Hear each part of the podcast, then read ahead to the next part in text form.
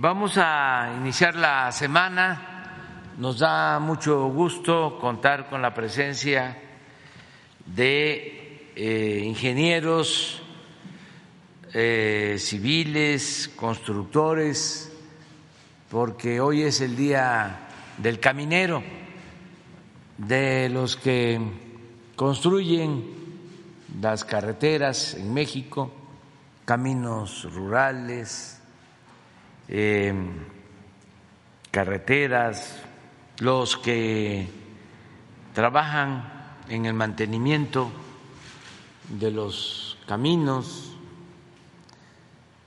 los que hacen las eh, autopistas. Hoy es su día y eh, vamos a que el licenciado Jorge Nuño eh, pues dé a conocer lo que se está haciendo en términos así muy generales en materia de construcción de carreteras. Es bastante lo que se está llevando a cabo, cuidando, yo eso sería lo que eh, voy a a subrayar el mantenimiento de los caminos, porque las llamadas carreteras libres en los últimos tiempos los gobiernos pues eh, concesionaron muchas carreteras, autopistas concesionadas y quedaron las libres, pero eh, se les tiene que estar dando mantenimiento porque no todos tienen para pagar viajes y eh, estamos destinando alrededor de 12 mil millones de pesos de mantenimiento de carreteras libres desde que llegamos, más alrededor de 10 mil millones de eh, también mantenimiento autopistas. Por ejemplo, la autopista México-Querétaro. Tenemos un contrato para eh, pagar a una empresa mantenimiento anual. Ya esos contratos los encontramos eh, suscritos, firmados y hemos cumplido. Hemos revisado algunos y los eh, contratistas, las empresas han aceptado algún ajuste, por ejemplo, de estos 10 mil millones de concesiones, digo, de, de inversión para mantenimiento, eh, hubo una reducción del 10%, que nos significaron mil millones de pesos para caminos de mano de obra rurales en una de las regiones más pobres de México, la montaña de Guerrero. O sea, hicimos eh, un ahorro y eso nos permite que se estén construyendo esos caminos en las zonas más pobres del país. Entonces, sí hay un plan importante de construcción de caminos rurales, de caminos de mano de obra, hicimos el compromiso de que al término de nuestro gobierno no va a quedar un municipio de los 570 municipios de Oaxaca sin camino pavimentado a su cabecera municipal. Y estamos trabajando en eso. Y se está avanzando. Y son caminos artesanales, hechos por la misma gente por las manos de las mujeres, de los hombres, de los pueblos de Oaxaca y vamos avanzando muy bien en ese plan y en otros. Si eh, les parece, porque ya entré en materia, vamos a permitirle a Jorge que él este, exponga y luego Ricardo con el quién es quién en los precios. Seguimos. Adelante. Gracias, presidente. Con su permiso. Bien. Efectivamente, hoy es día 17 de octubre, hoy es Día del Caminero y queremos celebrarlo, presidente, eh, como lo hemos hecho cada año trabajando. Y para ello le queremos presentar, además de lo que estamos haciendo, como usted bien lo refirió, de, del mantenimiento de las carreteras y de las más de 17 obras de, caminos rurales y siete carreteras federales, hoy estamos concluyendo cuatro proyectos relevantes. Están aquí con nosotros los encargados de cada uno de los proyectos, el ingeniero Godofredo Garner, el ingeniero Gilberto Cano, el ingeniero Ramón eh, Álvarez y el, general, ingeniero José Luis Chida Pardo. El primer proyecto que estamos terminando es un proyecto que nos había encargado desde el principio de la administración, que es el tramo Imuris Nogales. Es una obra que estaba inconclusa desde el año 2018. Consiste en construir un tramo carretero de cuatro kilómetros a cuatro carriles con concreto hidráulico, además de 23 kilómetros de trabajos de, que estaban faltantes, barreras, señalamientos, obras de drenaje. Con esta obra eh, ahorraremos 15 minutos en un tiempo de, en tiempo de traslado para beneficio de 16 mil vehículos, fortalecer la conectividad del comercio internacional, eh, reducir los riesgos de la circulación circulación pasando de 13 curvas a solamente 7 curvas con una pendiente de menos de 2%, generando 224 empleos directos, 898, 898 indirectos. Esta obra la comenzamos en junio de 2019 y la terminamos en octubre de 2022 con un presupuesto de 177 millones de pesos. La segunda obra que se termina el día de hoy es la carretera México 187, estación Chontalpa al entronque autopista Las Chuapas o Cuautla. Es una obra iniciada desde el año 2011 y consistió en ampliar siete kilómetros de la carretera existente de 7 a 12 metros de ancho de Corona, más la construcción de 16.3 kilómetros en un cuerpo de, nuevo de 12 metros de ancho de Corona. Incluye cinco puentes, dos pasos inferiores, así como dos entronques, uno denominado Cárdenas y otro Francisco J. Santa María. Con esta obra ahorraríamos 45 minutos en donde van a circular eh, 6.900 vehículos por día. Va a mejorar la conectividad desde Dos Bocas hasta Dos Bocas Tuxtla Gutiérrez, así como ahorro en zonas turísticas de los estados de Tabasco, Chiapas y Veracruz. Generamos en esta obra 5.100 empleos directos, 20.000 indirectos, 179.000 habitantes de Huimanguillo, Chontalpa y La Esperanza se verían beneficiados. Empezamos en junio de 2019 formalmente, terminamos en octubre de 2022 con un presupuesto de 1.681 millones de pesos.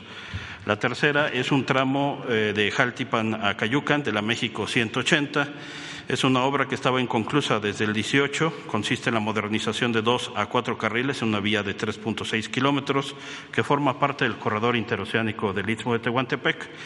Ahorraríamos 20 minutos desde Cozolacaque a Cayucan, fortaleceremos la conexión de los municipios de Cozolacaque, Jaltipan, Oluta, Oluta y Acayucan, beneficiando a 365.500 habitantes. Eh, vamos a mejorar la interconexión de las carreteras federales 180, 185, 145 y, la autopista 145 directa. Con ella generamos 300 empleos y 900 indirectos. Empezamos en mayo de 2022, terminamos en octubre de 2022 con un costo total de 250 millones de pesos. Por último, la carretera federal 185 Coatzacoalco-Salina Cruz, terminamos el libramiento Palomares que es una obra que estaba inconclusa desde el año 2016. Es un libramiento de 6.6 kilómetros de longitud, aloja dos, dos, carriles de circulación de 3.5 metros de ancho y acotamientos de 2.5 metros. Eh, incluye dos entronques a desnivel, Palomares 1 y Palomares 2, un paseo superior ferroviario, denominado La Esperanza, cinco pasos inferiores vehiculares y un paso superior vehicular. Ahorraríamos un 30 minutos en, un, en, tránsito continuo, aumentando la seguridad de los usuarios. Eh, facilitaremos el transporte de bienes y productos entre los puertos de Coatzacoalcos y Salina Cruz. Beneficiamos a 4.500 personas residentes de la comunidad de Palomares y 50.000 personas que están en comunidades aledañas. La generación de empleos directos fue de 650 e indirectos 2.000. Comenzamos en abril de 2019 y terminamos en octubre de 2022 con un presupuesto total de 671 millones de pesos. En resumen, presidente, eh, estamos concluyendo cuatro obras que se encontraban detenidas desde el año 2011 estas carreteras representan en su conjunto 2.779 millones de pesos, en donde incorporamos 61 kilómetros a la red federal libre de peaje, generando 30.200 empleos directos e indirectos. Al concluir estas obras, reduciríamos hasta 45 minutos el tiempo de recorrido y aumentaríamos la seguridad de los usuarios en estas carreteras. Con esta nueva infraestructura capitalizamos la inversión que ya la sociedad había realizado en años anteriores y logramos trasladar los beneficios que se habían prometido con estos proyectos. Eh, finalmente, presidente, eh, tenemos un, video para poder eh, celebrar con usted el Día del Caminero, presidente. Y no me restaría más que decirle de estos cuatro proyectos, misión cumplida, señor presidente. Gracias. A lo largo de nuestra historia existen hombres y mujeres que detrás de cada camino, de cada carretera, de cada autopista, cuentan historias inimaginables.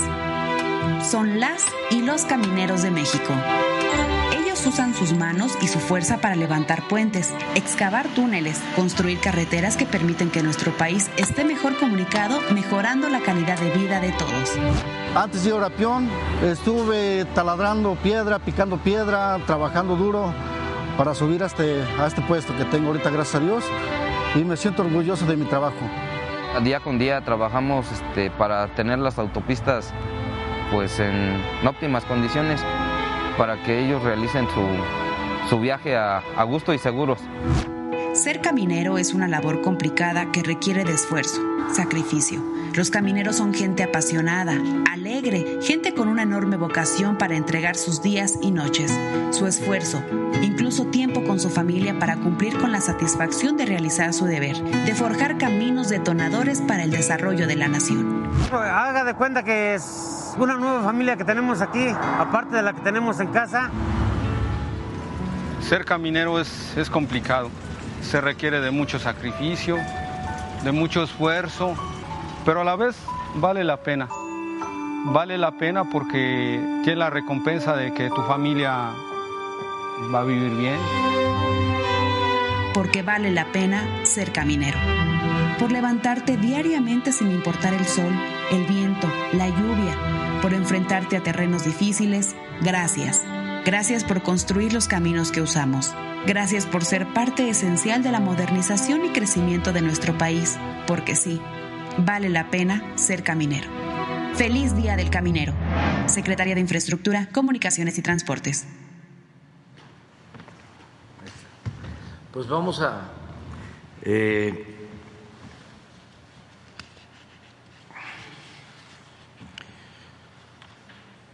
Vamos a, este, si les parece, a presentar, aquí está el ingeniero Godofredo Garner, es director general del Centro Sonora, que está aquí con nosotros.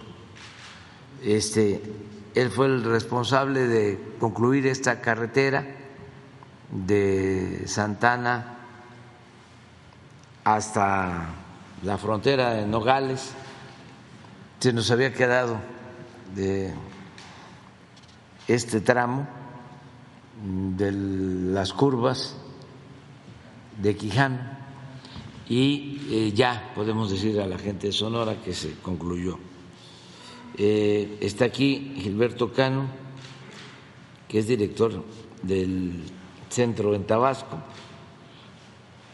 Gilberto estuvo eh, atendiendo eh, este libramiento en Estación Chontalpa que va a permitir hacer menos tiempo de Tabasco a Chiapas, de Villahermosa a Tuxtla. ¿Cuánto vamos a ahorrar? 45 minutos. Y las curvas que se tenían que... Y el peligro, sí. Entonces, eh, esta es una muy buena obra. Muchas gracias. Eh, Román Álvarez de Veracruz, eh, Ramón, pues es el encargado del tramo de Acayucan a Cosolia, ¿no? A Cosoliacaque. Sí. Y este ahí te encargamos, ahí les encargamos, porque ahora que fui me este, pidieron de que se atendiera el tramo de Minatitlán a Coatzacoalcos. Ya hay que este, atenderlo. Y felicidades, muchas felicidades. gracias a ustedes se hizo el puente de Jaltipan, también que estaba inconcluso en esa misma vía. De acuerdo, el puente de Jaltipan. Sí. Y de los caminos eh, rurales, por ejemplo, ahí tenemos el camino de Hidalgotitlán, que, este, que ya está por concluirse. Este año, este año lo inauguramos. ¿sí? El compromiso de usted que hizo con Minatitlán y Hidalgotitlán y fue el cambio de proyecto de los últimos cuatro kilómetros a concreto hidráulico, en donde ya estamos haciendo lo pertinente con el secretario encargado de despacho Nuño para el tema con, con Hacienda para el, para el, cambio de proyecto. De acuerdo, sí, muy bien. Y eh, José Luis Chida, que es del centro de Oaxaca, que este, pues ahí tienen eh, mucha obra. Eh, hablaba yo de los caminos. Mmm, a los municipios de usos y costumbres, los caminos que está haciendo la gente con nuestro apoyo, eh, caminos artesanales bellísimos, a ver si este, consiguen uno, acabo de ver uno en las redes, que es una belleza de camino. Eh,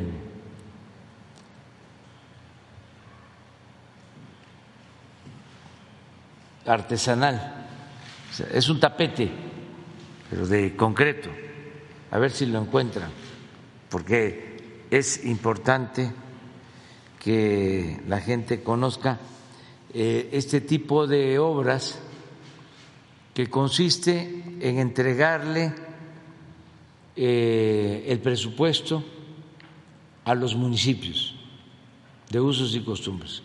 Y ahí en la asamblea deciden cómo utilizar el presupuesto, se organizan, trabajan hombres y mujeres. Las mujeres son las encargadas de la recolección de las piedras de todos tamaños, como tienen más sensibilidad que los hombres, más exquisitez más sentido de la belleza, se dedican a eso. Entonces, eh, trabajan mujeres, trabajan hombres, eh, se hacen caminos de concreto.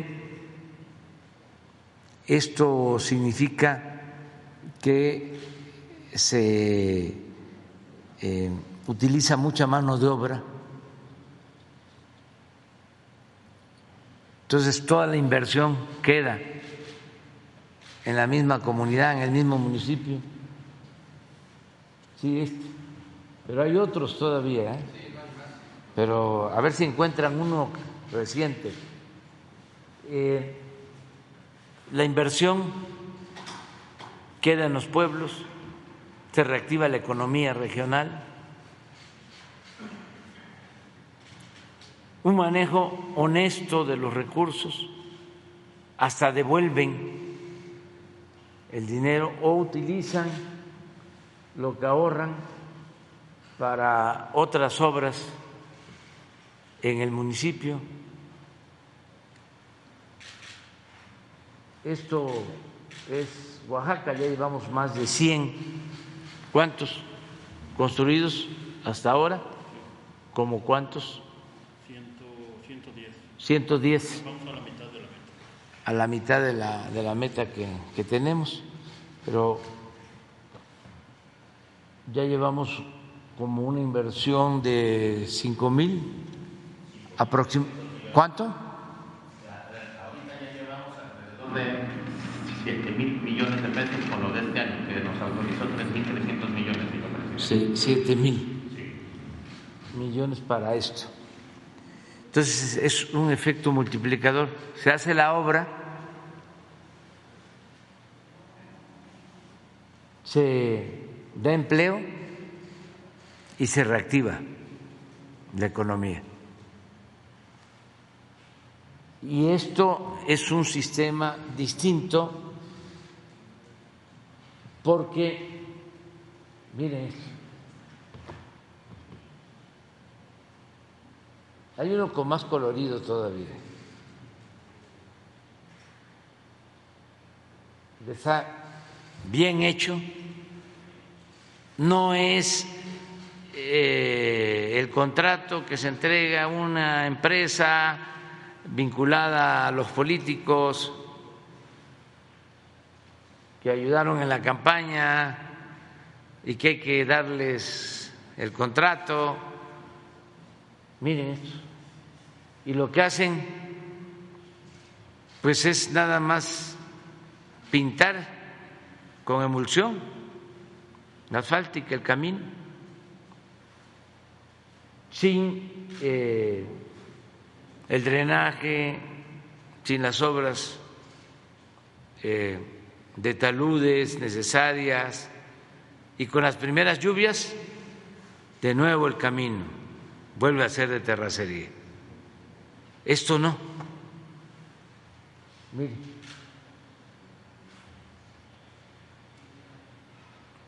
Eso en Oaxaca. Y ya se está ampliando, les hablaba de mil millones que se están destinando a la montaña de Guerrero. Voy a ir este fin de semana precisamente a la supervisión de caminos a la montaña de Guerrero. Eh, miren esto.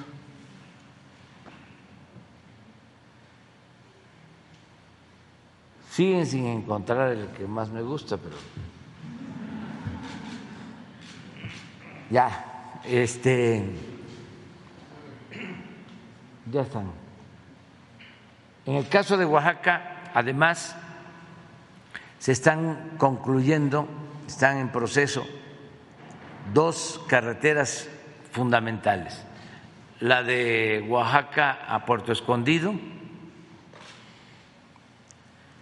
ahora de Oaxaca a Puerto Escondido son más de cinco horas. Con esa carretera van a ser, cuando mucho, dos horas y media. Y esperamos eh, inaugurarla a finales de este año. Sí podríamos hacerlo, pero hay un conflicto agrario que estamos resolviendo. Pues todo esto es lo que tienen que ver los camineros allá. A este, miren. A ver en qué lugar del mundo hay algo así.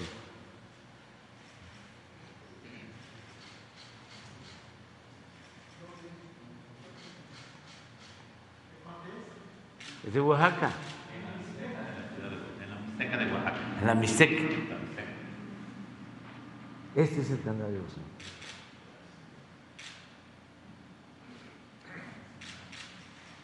Esta es la grandeza cultural de México. Por eso, como México, con todo respeto, no hay dos.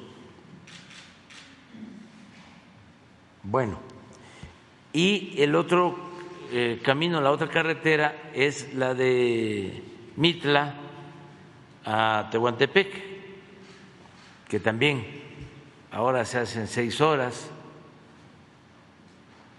y con esa carretera tres. Eh, es un- una carretera con eh, mucho trabajo de ingeniería civil, con muchas estructuras, puentes, viaductos, y allá están los eh, responsables de las obras, los ingenieros, los supervisores, los trabajadores, las empresas que cumplen, no tenemos quejas porque desde que estamos en el gobierno la mayoría de las empresas constructoras nos han quedado bien, son muy pocas a las que les hemos tenido que retirar los contratos por incumplimiento. Entonces, todo esto es Oaxaca y felicidades. Y ya que estamos en esto, pues vámonos a los videos y dejamos a, a Ricardo al final.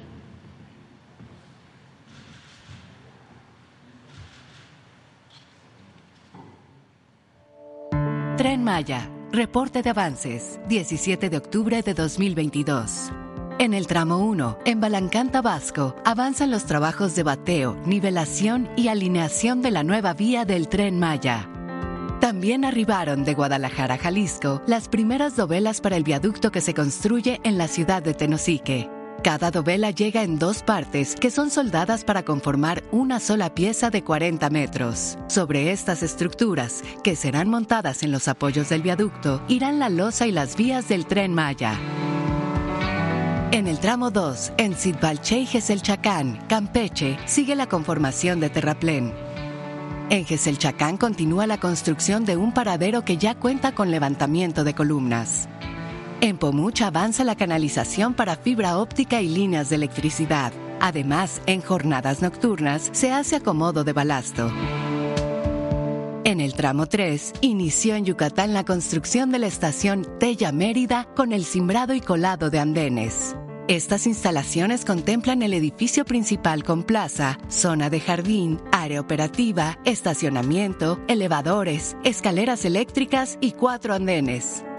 La estación Tella Mérida será de alta demanda turística. Se proyecta que brinde servicio a más de 3.000 usuarios al día. En el tramo 4 sigue el suministro de durmientes, riel y balasto a centros de acopio distribuidos a lo largo del trazo. A la fecha ya se cuenta en sitio con más de 464 mil metros cúbicos de balasto y casi 56 mil piezas de durmientes. También hay cerca de 35 mil toneladas de riel, que significan un avance de 62% del suministro necesario para los 490 kilómetros del tramo 4, donde se tiende doble vía. El tren Maya avanza.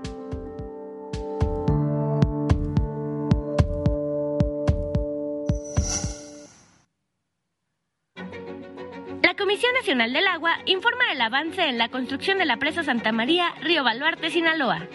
La presa tiene un avance físico del 66%. En el túnel 3 continúa el habilitado y colocación de acero de refuerzo y concreto para su revestimiento, mediante el uso del equipo denominado Jumbo. En la cortina se continúa con la colocación de diferentes tipos de materiales, de los cuales se llevan 2.730.000 metros cúbicos de un total de 7.750.000. Asimismo, se realiza la fabricación de bordillos, la colocación de concreto en el plinto y de material en la ataguía aguas abajo. Se trabaja en la colocación de concreto en las losas de arranque, en la parte inferior de la cortina aguas arriba, así como de concreto para el brocal de los trabajos de la pared moldeada. En el vertedor 1, en el canal de descarga se lleva a cabo el perfilado de piso, carga y acarreo para el retiro de material producto de la excavación. También se coloca tubería de drenaje, concreto lanzado, anclaje sobre taludes, acero de refuerzo y concreto para losa de piso y muros de gravedad en la margen derecha. Para el equipamiento electromecánico del túnel 3, se continúa con la fabricación de la tubería de presión que será colocada como obra de toma y desagüe de fondo. Actualmente se concluyeron los abocinamientos. A la fecha, se han generado 3.663 empleos en la construcción de la presa. Ya, pues ahora sí. Buenos días, señor presidente. Muy buenos días a todas y a todos ustedes. Quienes quieren en el precio de los combustibles, eh, la gasolina regular, 22 pesos con 12 centavos, fue el promedio la semana pasada, y la premium, 24 pesos con 19 centavos, el diésel, 23 pesos con 57 centavos esto con un incentivo fiscal como buena noticia a los camineros, ahora que es el Día del Caminero, pues ocupan el combustible para andar y eh, esta semana tiene el 100% de incentivo los tres eh, combustibles diésel premium y regular. Esto también porque continúa un poco errático el mercado internacional. La mezcla mexicana de petróleo, 82 dólares con 45 eh, centavos por barril. Recordarán que hace una semana andaba en, eh, arribita de los 70 dólares, entonces ha habido un aumento. Por eso también aumenta el incentivo, es más el apoyo del gobierno eh, federal y estamos cuidando que ese incentivo fiscal se vaya a los consumidores, que no se lo quede ningún gasolinero que se quiera pasar de, de rosca. Las tres marcas más careras en el país la semana pasada fue Chevron, Redco y Arco. Eh, y las tres que fueron aliadas de los consumidores con sus precios fue BP, que bajó bastante en esta semana en sus promedios eh, nacionales, G500 y Orsan, las tres marcas aliadas de los consumidores en la semana que concluyó. Eh, sin embargo, bueno, hay sus garbancitos de, libra de cada una de las marcas, por eso la más carera eh, fue para la gasolina regular, una de BP, que aunque bajó mucho sus promedios, como que a esta no le llegó la noticia en Escárcega, Campeche, y con un precio de 23 pesos con 98 centavos por litro, estos angelitos nada más le ganaban 3 pesos con 50 centavos por litro la semana pasada, que es muchísimo si lo comparamos con los 17 centavos de margen de eh, Tesoro en La Paz, Baja California Sur, que en consecuencia tiene un precio mucho más bajo, 21 pesos 89 centavos el litro de la regular. Para la premium, la más cara fue de Shell en Irapuato, Guanajuato, allá con mis paisanos freseros, donde les dieron esta gasolina en 25 pesos con 99 centavos por litro, con un margen de dos pesos 67 eh, centavos. Con eso también vemos cuán alto era la, la, de Campeche en ese margen que tenía. Y la más económica es de franquicia Pemex en Otón Blanco, en Quintana Roo allá en Chetumal, 23 pesos con 6 centavos el litro, un margen de 16 centavos. Para, la, para el diésel, la más cara es de franquicia Pemex, Cozumel, Quintana Roo, 24 pesos con 98 centavos, 3 pesos 2 centavos de margen, mientras que con 16 centavos de margen, la más económica, a 22 pesos 79 centavos el litro de diésel, fue de franquicia Pemex en Tampico, Tamaulipas. Vamos ahora a ver el tema de las verificaciones. Recibimos a través de la app del litro por litro que descargan de manera gratuita tanto en Android como en iOS 435 quejas o denuncias y las atendimos a través de 359 verificaciones o visitas de constatación. Dos gasolineras no se dejaron verificar para que lo tomen en cuenta los consumidores allá en el Marqués Querétaro y en La Paz, Baja California. Estas dos las estaremos volviendo a visitar, pero ahora en compañía de la ASEA de la CRE y de la Guardia Nacional. Vamos a ver ahora, sin tomar en cuenta el margen, como un referente cuál es el precio más bajo para la gasolina regular, 20 pesos 19 centavos el litro, es de Valero en Atlisco, Puebla, y 20 pesos con 35 centavos de BP en Puebla, Puebla. Buenos precios en el estado de Puebla esta semana que concluyó. Las más caras, 24 pesos con 49 centavos, es de franquicia Pemex en Tejupilco Tecupilco, Estado de México, y 24 pesos 43 centavos también de franquicia Pemex en Pueblo Nuevo, Durango. Para la Premium, la más barata, 22.39 de Servifácil en Coatzacoalcos, Veracruz, y 22.39 de franquicia Pemex en Altamira, Tamaulipas, mientras que las más caras, 26.56 de franquicia Pemex en Hermosillo, Sonora, y 26.50 también de franquicia Pemex en Guadalajara, Jalisco y las más económicas para el diésel como un referente para que sepamos dónde nos conviene eh, comprar, qué es lo caro, qué es lo barato en la región en lo que nos movemos. El diésel más barato, 22 pesos 79 centavos el litro, fue en Coatzacoalcos, eh, Veracruz, es de franquicia BP y de Pemex en Tampico, Tamaulipas, 22 pesos también con 79 centavos, las más caras 25.99 de Winstar en Cuauhtémoc, Chihuahua y de BP en Amozoc. Puebla al mismo precio de 25.99. Seguimos revisando las, eh, los servicios sanitarios que sean gratuitos y que estén limpios. Vamos ahora al gas LP, 23 pesos con 14 centavos es el precio internacional del gas convertido a pesos y a kilos, mientras que el promedio de las 220 regiones en nuestro país fue de 21 pesos con 12 centavos. Ese mismo día 12 pesos con 51 centavos y convertimos a pesos y a litros el precio internacional del 12 de octubre y el promedio de las 20 regiones, 220 regiones en el país fue de 11 pesos con 41 centavos. seguimos encontrando eh, eh, expendedores de gas LP que dan por abajo del precio máximo. Tenemos ejemplos en Coahuila, en Jalisco, en el Estado de México, en Veracruz uno de ellos, Supergas, en Monclova, Coahuila, un precio al público de 11 pesos 54 centavos por litro, cuando el precio máximo es de 11 pesos 97 centavos, unos centavos abajo del precio máximo. También hay ejemplos para cilindros de gas en Veracruz, en Jalisco, en el Estado de México y en Guanajuato.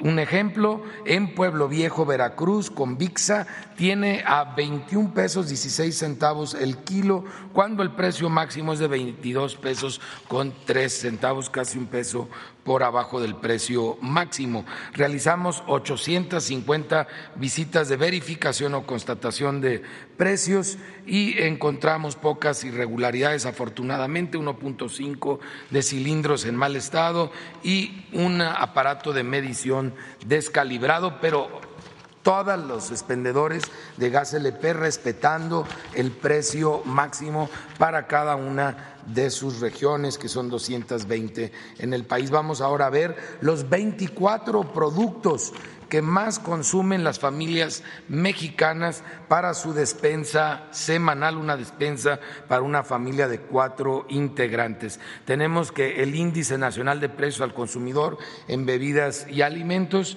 como en todo el mundo, lamentablemente bajo un proceso de presión inflacionaria. Sin embargo, estos productos en la canasta de mayor precio y de menor precio, estabilidad, Esperemos que los de mayor precio lleguen a los 1039 que hemos platicado, porque hasta la semana pasada, por ejemplo, Walmart, que fue el más caro en la región centro, tuvo los 24 productos en 1.161 pesos con 90 centavos, mientras que la Comer en Querétaro, Querétaro, en esa misma región, lo tuvo por abajo incluso de los 1.039, fue de 986 pesos con 15 centavos. En la zona centro-norte, la opción más cara para estos 24 productos fue Mega Soriana en Aguascalientes, Aguascalientes, con un precio de 1.100 165 pesos con 30 centavos para el paquete, mientras que en la central de abastos de Durango, y qué bueno que vuelvan las centrales de abastos a los precios bajos, estuvo eh, abajo de los 1039, en 1035 pesos con 50 centavos. En la zona norte, la opción más cara, al Super Store Independencia, en Chihuahua, Chihuahua, 1.142 pesos con 37 eh, centavos, mientras que Merco Arrenberry, también otra cadena regional en el norte del país, lo tuvo en 971 pesos con 85 centavos, significativamente abajo de los 1039. Qué bueno, buenos aliados de los consumidores en Merco Arrenberry. En Soriana Super encontramos el precio más caro de la zona sur-sureste, esto en Cancún, Quintana Roo, a 1.142 pesos con 40 centavos, mientras que la opción más económica fue de Bodega Aurrera en Centro Tabasco a mil siete pesos con treinta centavos. Toca remesas. Vamos ahora a ver el tema de las remesas. Por cierto, agradecido aquí con la presencia de compañeros de la organización eh, de migrantes guanajuatenses que vinieron a, visitar ahora Palacio Nacional, eh, uno de los estados que más migrantes tienen los Estados Unidos y de los principales receptores de, remesas en todo el país. Eh, en esta ocasión vimos un aumento en el número de remesas por arriba de los 5.100 millones de dólares, eh, del 77.62% por arriba del año 2018, 50.91% por arriba del 2019, 43.29% por arriba del 2021 y del 2020 y 7.85% por arriba del año pasado. Vemos claramente esta tendencia a lo largo de eh, los últimos sexenios de, gobiernos y por mucho eh, la administración que encabeza el presidente Andrés Manuel López Obrador, esa confianza que se ha generado se ha visto reflejada claramente en un aumento sustancial y continuo en eh, las remesas que las heroínas y héroes desde los Estados Unidos mandan a su esposa o a mamá. Tenemos una nueva gráfica donde tenemos cómo es el comportamiento de la remesadora que da mejor tipo de cambio y que no cobra esas remesas, no cobra comisión y de la que cobra más comisión y combinado con el tipo de cambio, que son los dos factores que hay que tomar en cuenta, es la menos conveniente en este año. Y claramente eh, Western Union que en este mes de octubre nos estuvo entregando eh, por 350 dólares, 6.751 pesos con nueve centavos. Mientras que la mejor opción a lo largo de este año, se ve esa diferencia en la gráfica, fue de Ulink, que estuvo entregando seis mil eh, en este mes ya de octubre, seis mil seis pesos con cincuenta centavos por esos mismos 350 dólares. Y vamos a ver en específico cuál fue la comisión de un link por esos 6.956 pesos con 50 centavos que nos dieron por los 350 dólares, fue de cero dólares, mientras que el tipo cambiario fue de 19 pesos con 99 centavos por dólar, mientras que Western Union nos dio 6.751 pesos con 8 centavos acá en México al final,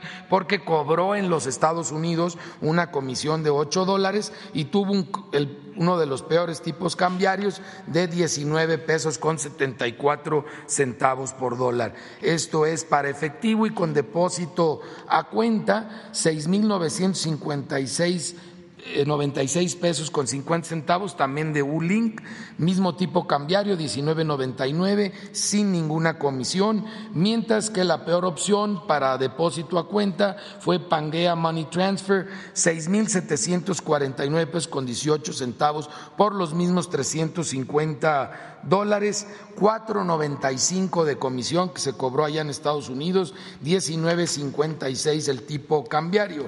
Recuerden que para que rinda allá nuestras heroínas y héroes deben de decidir cuál es la, la ventanilla cambiaria la remesadora que no cobra comisión y que nos da el mejor tipo de cambio para que acá mamá o esposa más bien escojan cuál les queda más cerca de casa para que no gasten tanto en ir a recibir ese dinero y una de las mejores opciones para municipios pequeños, aislados y comunidades rurales, sin lugar a duda, es Telecom. Muchas gracias. Muy bien, tenemos eh, tres compañeras, compañeros, y ya después nos vamos. Es eh, Mirza, es que vino varias veces. Adelante. Buenos días, presidente Mirza, Mirza Viudo de Uribe, eh, simplemente Mujer Revista, Gaceta del Aire, eh, quien por cierto cumplimos 58 aniversario, el más longevo de Sinaloa. Eh, presidente, hay varios temas, hay varios temas que quisiera presentarle, pero no es posible por el tiempo y porque tenemos que ser cortos. Hay que participar todos. Presidente, pero hay un problema que le quiero comentar. Bueno, viene siendo dos, pero uno principalmente que hace ya tres años desde que inicié acá venir para acá con usted a la conferencia, eh, he presentado, presenté temas respecto a los problemas agrarios en Sinaloa. Los presenté y cuestión del Colorado, problemas de pescadores. Lo presenté y problemas de desaparecidos como en Mazatlán, Glorimar.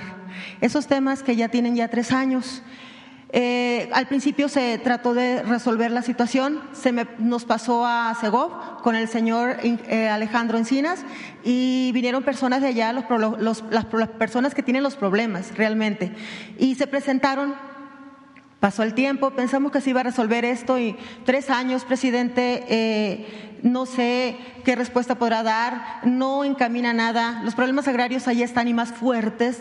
Estas personas, los ricos, los ricos, de la, los ricos, los adversarios del ayer y los ricos, digo adversarios porque desgraciadamente es gobernadores, es políticos, es alcaldes, es diputados, es puros políticos más que nada. Se han adueñado de esas tierras de esas personas y no se le puede hacer nada porque son gente con poder, con dinero, quedaron con mucho dinero del robo que hicieron de las personas allá del mismo estado de Sinaloa. ¿Qué se podría hacer, presidente? Eso ya no se puede más. Eh, por ejemplo, en, lo que es la Ilama, son cuatro mil hectáreas y estas gentes, la mayoría, desgraciadamente ciento y tantas eran, ya no, porque la mayoría murió con la cuestión de las pandemias y son los caballeros, los, los esposos. Quedaron las mujeres. Hay, un, hay una situación que se está viendo que es el ayudar a la mujer, apoyar a la mujer. Allá pasan muchos abusos.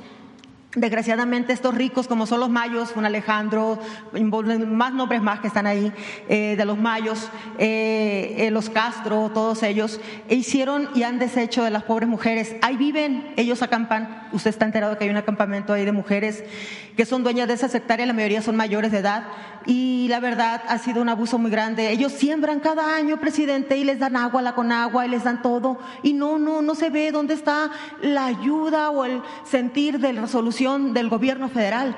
Ya no se ve, no se ve, y están, están, se están desilusionando. Las mujeres sufren, les han tumbado las casitas ahí mismo, las hectáreas, porque se ponen a sembrar los ricos con 30 tractores, camiones, como 50, mucha maquinaria. Y ahora también con las cuestiones de las de lo que algunas tenían un pedacito para hacer la cuestión de, de luz de poder poner eh, eh, eh, cuestiones de, siembra de, camarón cosas así. Todo lo que son la bahía todos se adueñaron de todo.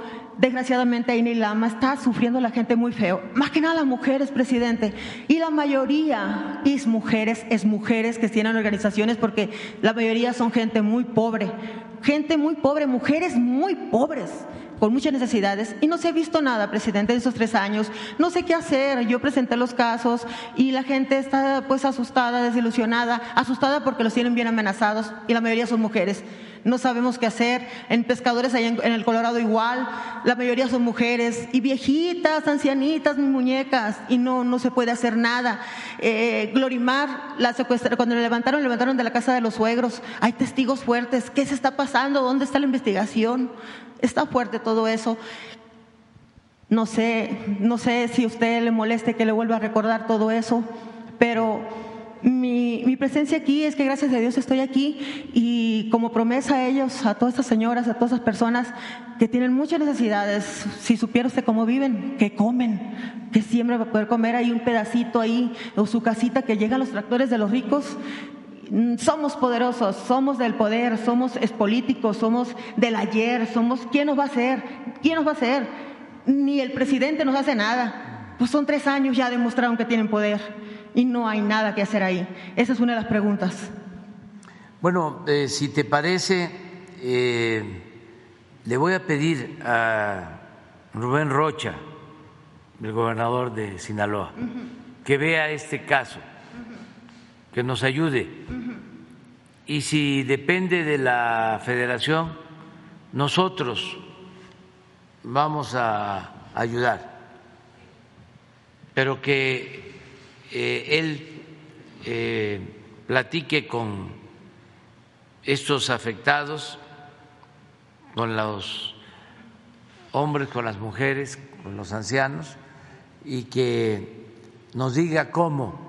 Rubén es eh, sensible y le tengo confianza y puede buscar una, una solución, si te parece.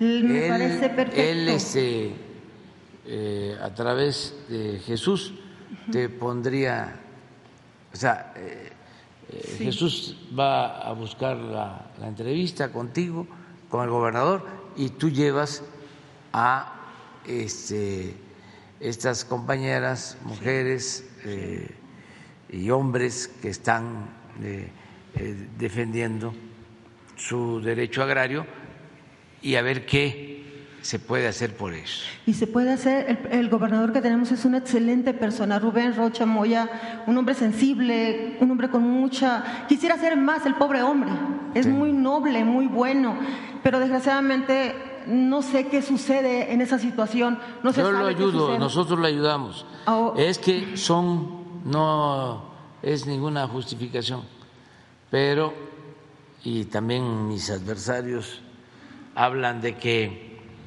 todo le echo la culpa al pasado, pero lo cierto es que apostaron y se esmeraron en destruir al país. Es mucho el atraso, mucho el rezago, muchas las injusticias que se cometieron. Son muchos los damnificados de la política de saqueo que se aplicó durante 36 años.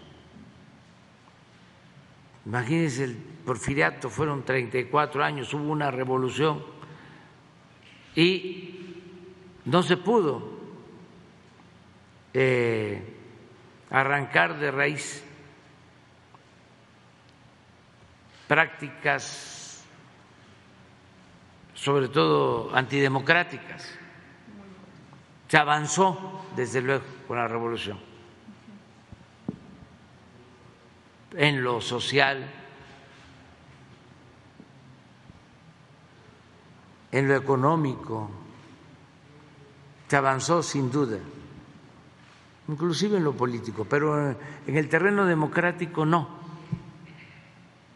A pesar de la revolución, un millón de muertos por violencia, por enfermedades, y continuó la antidemocracia. Eso fueron 34 años, ahora fueron 36.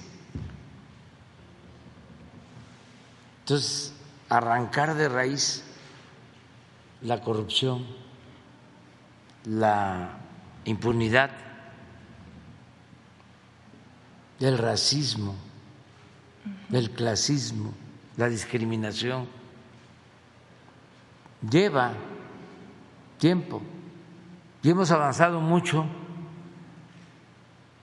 pero pues fue demasiado el daño. Imagínense, reforman el artículo 27 constitucional, que es lo que estamos tratando, y ponen las tierras que se entregan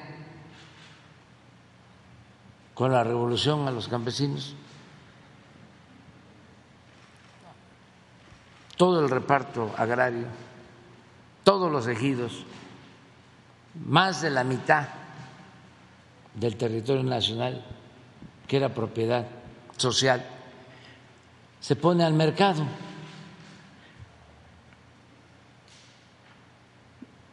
Y empieza el despojo de las tierras de los campesinos o la compra en un tiempo de crisis. Y ahora los más ricos de México son ejidatarios.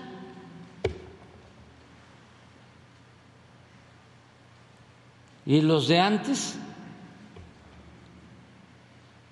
son peones, jornaleros o tuvieron que emigrar. Entonces, esto es un problema grave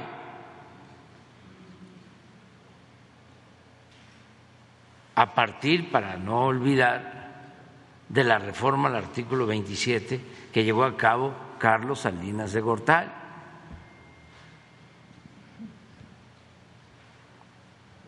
Entonces, por todo el país, pues hay estas demandas.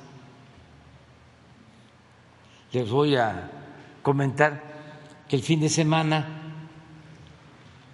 me tocó supervisar el tren Maya y ya liberamos como mil kilómetros, lo que se conoce como derecho de vía. Esto lo saben bien los ingenieros. Y nos faltan dos tramos para liberar, los que corresponden construir a los ingenieros militares exactamente de Tulum a Escárcega. Ya tenemos liberado Palenque, Escárcega, Campeche, Mérida, Cancún, Tulum. Ya resolvimos el tramo más difícil donde nos querían ponchar, que era el tramo Cancún-Tulum, porque ahí hay muchos intereses, muchos billullos de por medio, pero no pudieron. Pero ahora nos toca liberar el tramo de eh, Tulum, repito, a Escarce que es el tramo para llegar a Felipe Carrillo Puerto, a Bacalar, a Chetumal, todo lo que es el sur de Quintana Roo, que se quedó en el abandono, porque eh, prosperó el norte de Quintana Roo, primero Cancún y luego la Riviera Maya, pero el sur se quedó en el abandono como Yucatán, como Campeche, como Chiapas, como Tabasco. Entonces, nos importa mucho el sur de Quintana Roo. Y es llegar a Calakmul, Espujil, que estoy muy contento porque, entre otras cosas, estamos haciendo un acueducto porque la principal carencia en esa región era el agua. Y ahora se está haciendo un acueducto de como 120, 150 kilómetros y no les va a faltar agua. Ya se resuelve el problema. Bueno, y ahí está Calakmul y luego pues es. Resulta que en el tramo de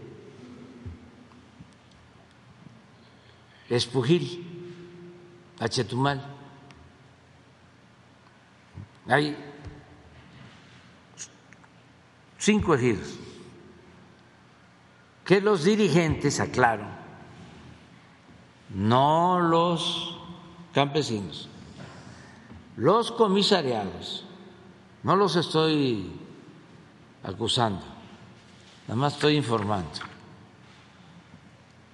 Este, no quieren que pase el tren, o sí quieren, pero están condicionando a que la Secretaría de Comunicaciones y Transportes les pague una indemnización de cuando se construyó la carretera de Escárcega a Chetumal. ¿Saben cuándo se construyó esa carretera? A finales de los 60, principios de los 70 del siglo pasado. O sea, es una demanda de hace más de 50 años, de medio siglo.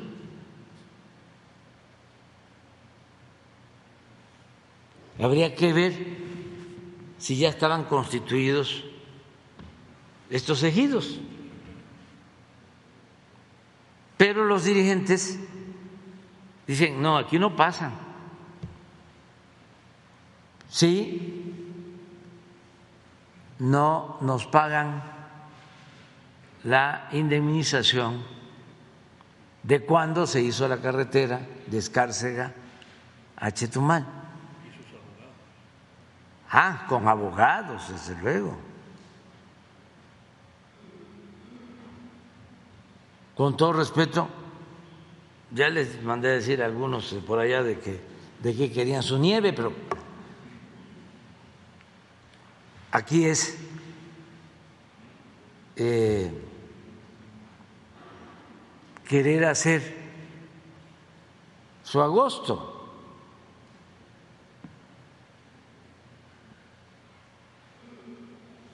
Independientemente si se pagó o no se pagó, pues hay que ver este, si tienen ellos la razón. No se debe de olvidar, no solo en este caso, en todos, de que el presupuesto es dinero del pueblo.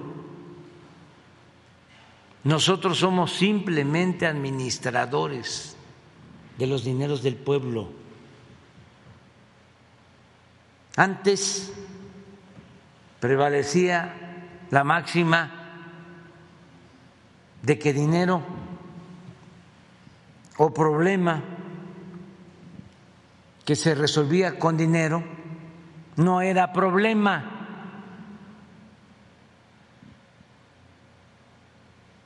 Problema que se resuelve con dinero no es problema decían, porque el presupuesto no se consideraba como dinero del pueblo, se pensaba que era del gobierno.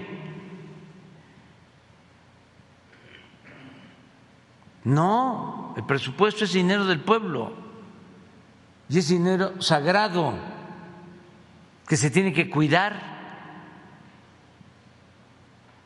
No es que aquí no pasas si no me das tanto.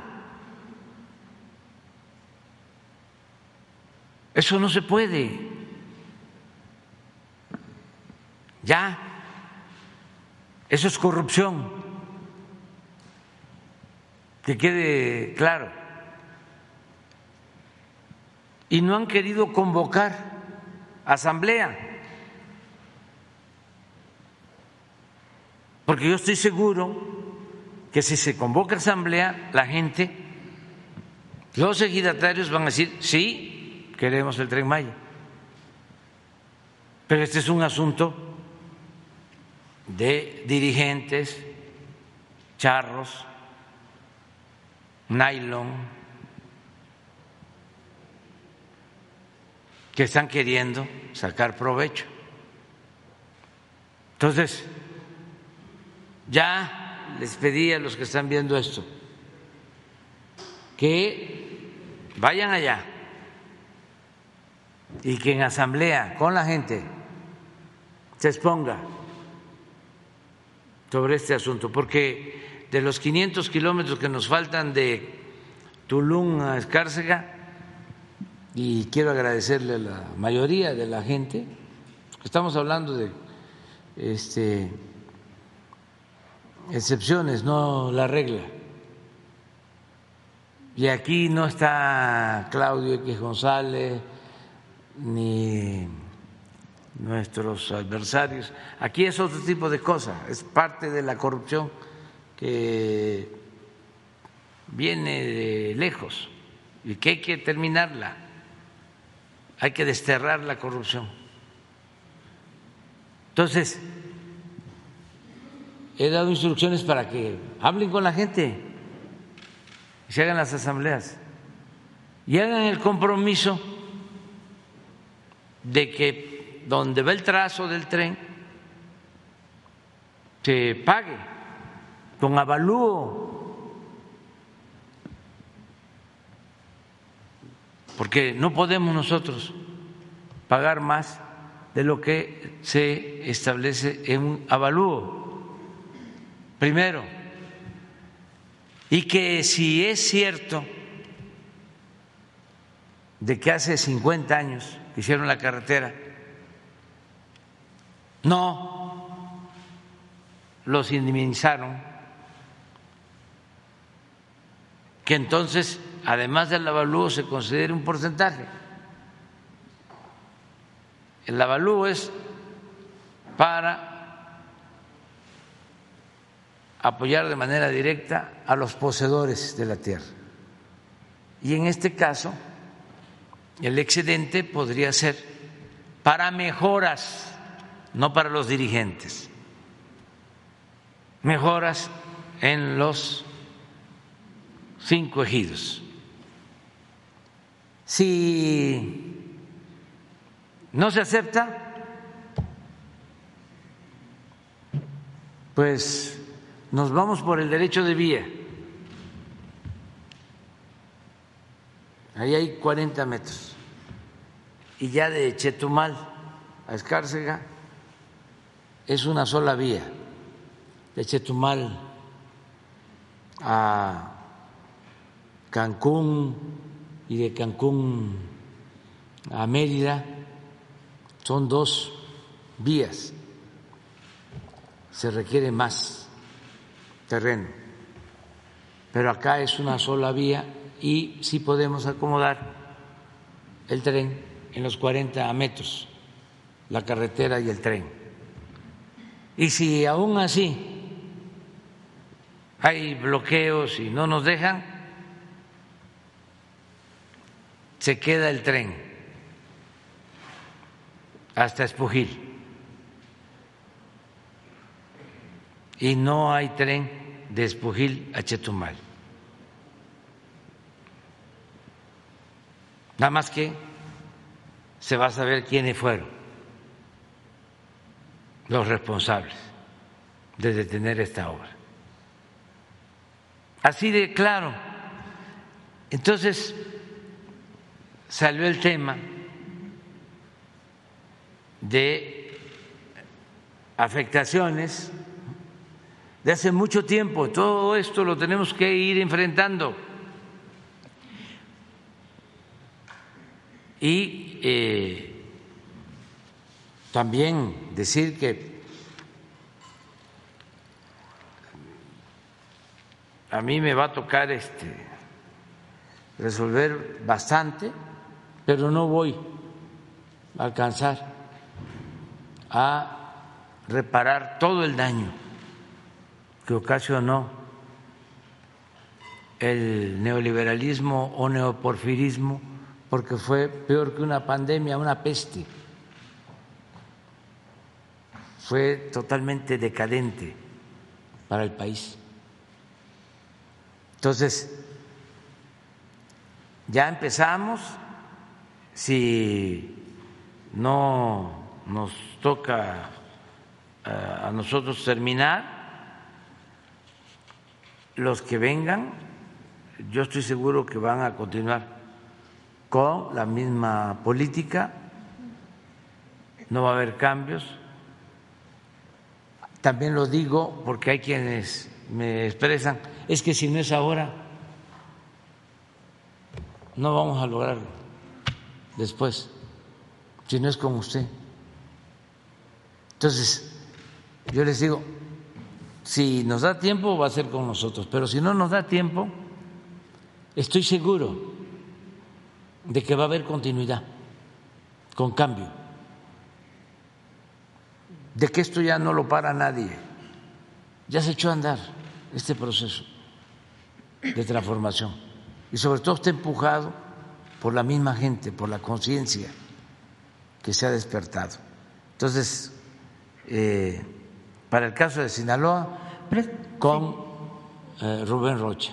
Claro que sí, y es el expediente de la sentencia 266, diagonal 97. El derecho ya lo tiene la gente de que está en esta lucha las personas. Desgraciadamente ya han, muerto bastantes, eh, quedaron las mayorías son mujeres indefensas. Y la verdad, le voy a decir algo, yo también tengo miedo en ese sentido, porque yo estuve con ellas, ellas llorando, a veces así, de repente cuando me llamaron, yo me fui para allá, presidente, yo me presenté en la Ilama esa vez, esa tarde, entraron como 30 camión, no como 30 tractores verdes, entraron camiones muchísimos, entraron unas camionetotas de lujo y entraron con ellos pero con armas y yo me sentí miedo, me pasaron por un ladito. Yo creo que mm, no, más cerquitas de aquí de mí y las mujeres acá llorando, no te expongas vieja, no te expongas. Quiero que me vean. Y me mandaron decir, si lo vuelve a decir en la presidencia, ahí sabe usted lo que le va a pasar. Y eso sí, pues ahorita lo que más me mueve es que ahorita hay varias enfermas y me adoran, tienen mucha fe en usted.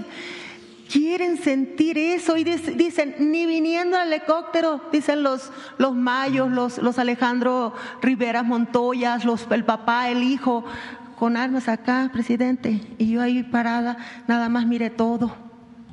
Es terror, porque son muchos hombres y todos tienen mucho dinero es feo, es miedo, pero yo quise estar ahí con ellas, me expuse, no me importó.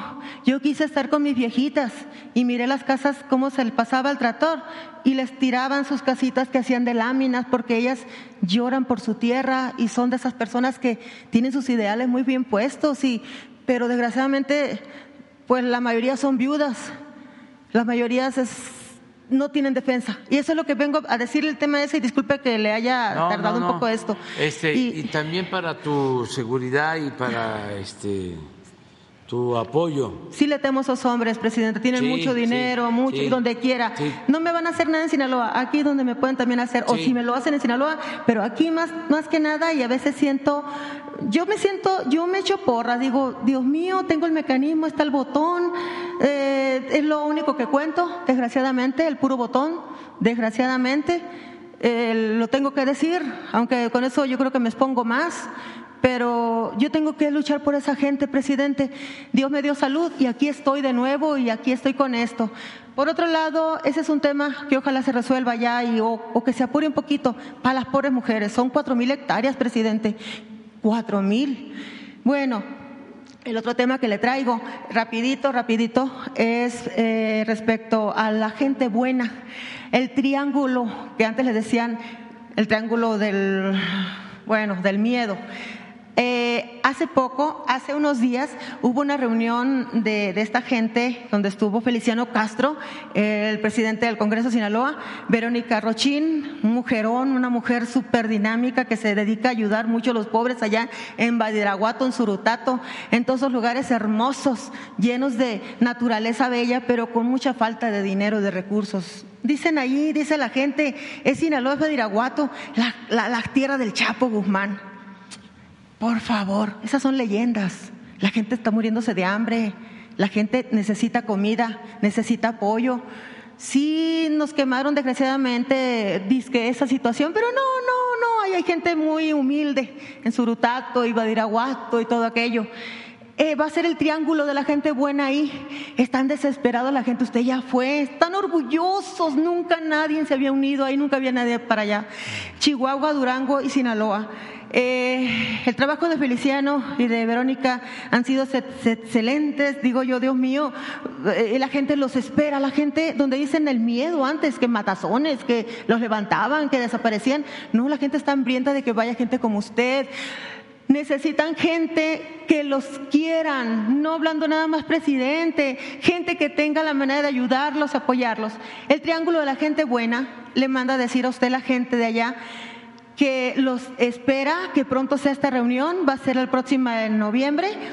Eh, con mucho gusto le mando decir las palabras de esa gente de corazón, esa gente humilde que, que si usted fue para allá ya sabe cómo viven, qué comen, lo que apenas pueden unión, quieren unión con los estados y que demuestren que no hay esa violencia que tanto se dice en Sinaloa. La verdad, hay que levantar los ojos, se levanta con dignidad. Sinaloa no es ese pueblo, eh, esas historias que cuentan y todas esas cosas. No, señor, no, señor.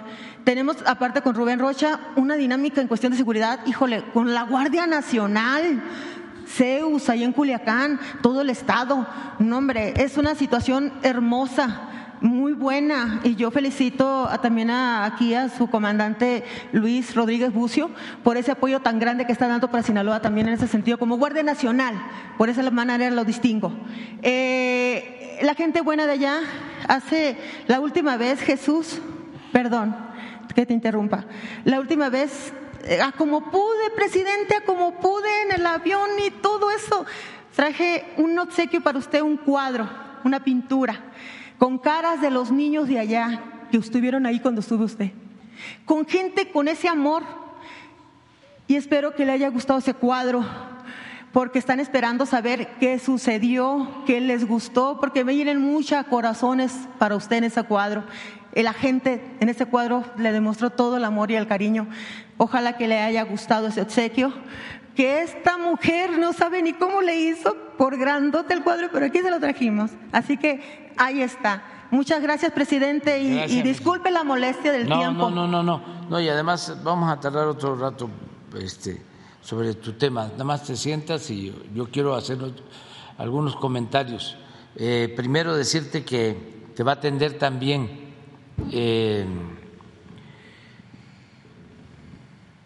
la secretaria de Seguridad, eh, Rosa Isela Rodríguez también para atenderte. Y sí me gustaría que este, se, se vea lo que estamos haciendo en Badiraguato.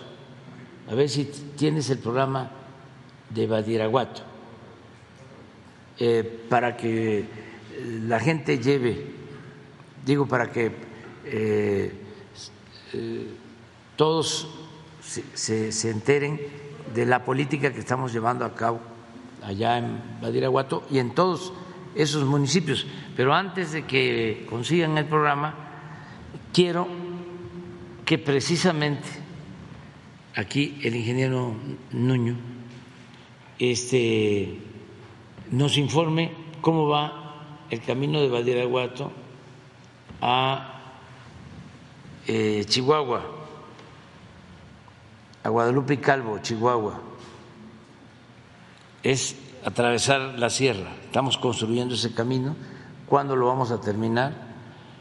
Eh, también por aquella región ya está a punto de concluirse y voy a ir a inaugurar los dos. Está a punto de concluirse, ya está terminado el de Tamazula a Canelas. ¿Y por qué no les platicas? Porque ayuda a que la gente, a veces nada más estamos hablando aquí de otras cosas,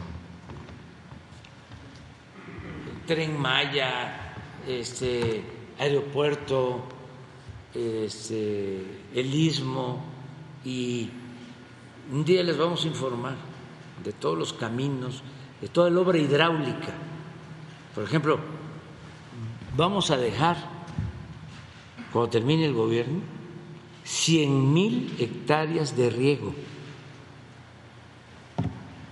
como nunca. Y les vamos a informar dónde están, dónde se están construyendo y muchas cosas más. Eh, entonces aprovechamos para los, caminos de, la sierra. Gracias, presidente. Eh, en el programa de Caminos Rurales son 13 proyectos que tienen una inversión de casi 10 mil millones de pesos. Son eh, 13 proyectos en total, de los que usted comentó en Sinaloa son el de Badiraguato, Guadalupe y Calvo, y el de eh, San Ignacio Atayoltita y el de Los Herrera Tamazula. Estos, todo el programa lo estamos eh, terminando este año. Eh, el, el, que usted me está preguntando, que es el de, el de Guadalupe y Calvo, tenemos un, avance de 83.2% global se invirtieron 1.476 millones de pesos en total. Eh, eh, en este presupuesto de 2022 están ejerciendo casi 750 millones de pesos y estaríamos poniéndolo en operación hacia noviembre, diciembre de este año. Eh, solamente estamos atendiendo la parte más escarpada, eh, haciendo los últimos taludes que nos hacen falta. De igual, de igual forma está el, el de San Ignacio a Tayoltita, ese también eh, lo vamos a terminar este año a, nivel de, de, terracería y, y, próximamente el año que viene ya estaría totalmente pavimentado. Igual el de los Herrera Tamazula tiene prácticamente un, eh, un avance de 87% y estaríamos terminando también en este año. Eh, ¿qué, ¿qué, otros proyectos traemos? Es el, esos tres. Esos tres. ¿Por qué no pones un, un plan para este, que este, se, se, vea dónde están esos caminos? Eh, eran los triángulos del olvido, del abandono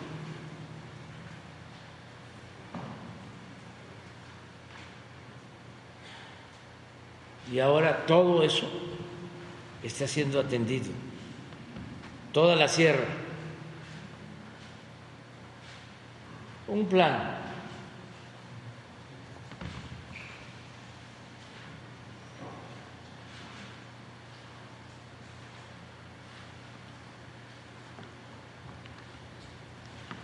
De Sinaloa.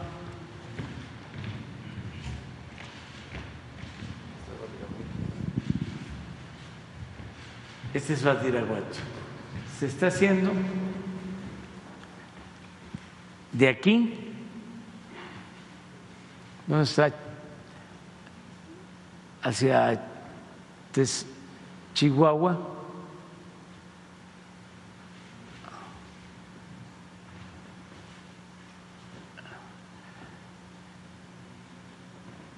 Acá no, acá está el fuerte. Es de aquí hacia acá. A ver si no tienes uno, uno que, que, comprenda toda la República para, para encontrar, este, porque es para acá. Ah, eso.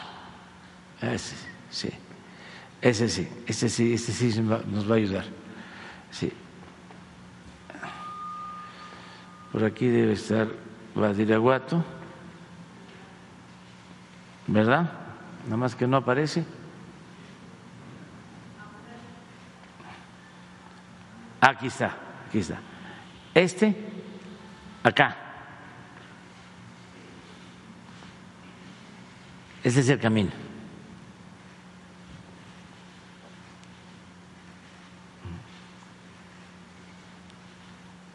Y son muchas comunidades de la sierra abandonadas eh, y esto va a permitir bajar acá al parral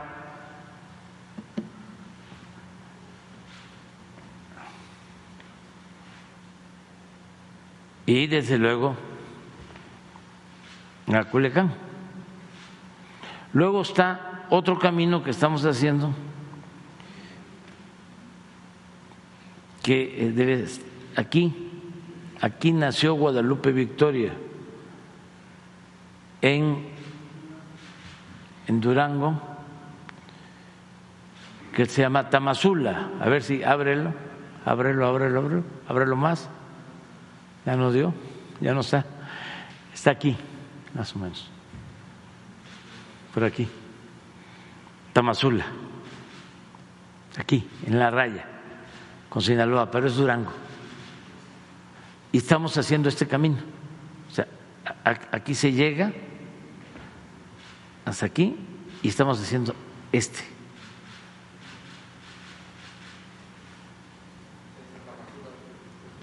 ¿A dónde está? Ah, aquí está, sí. Aquí. Al canal. Esto es Durango. Ahora estamos haciendo acá abajo en, el sur, de Sinaloa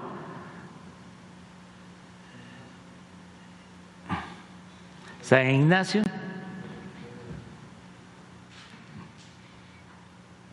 Tayoltita, Durango. Este,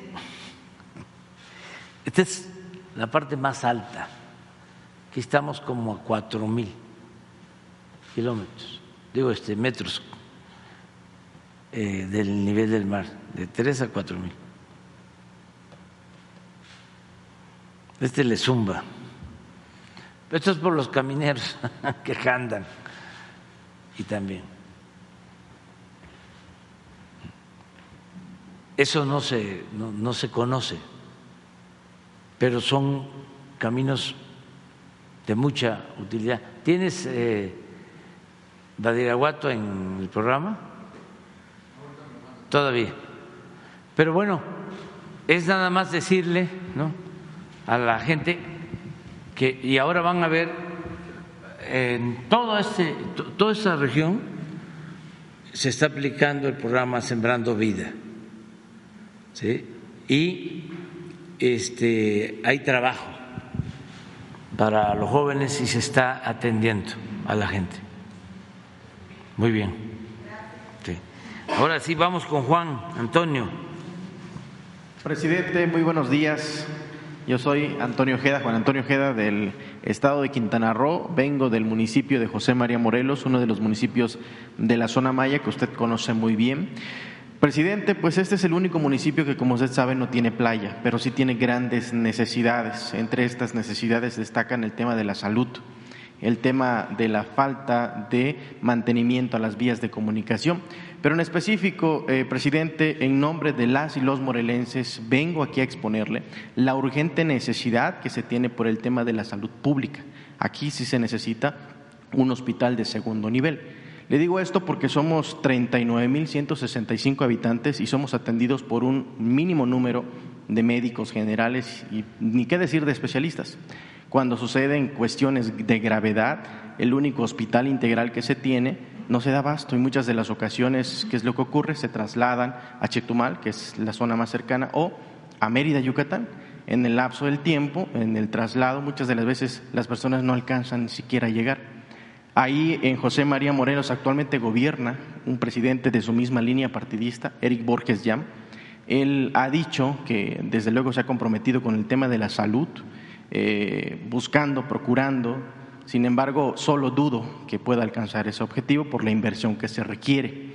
Ahora bien, ya hay un terreno que el ejido donó, en donde se puede construir un segundo hospital.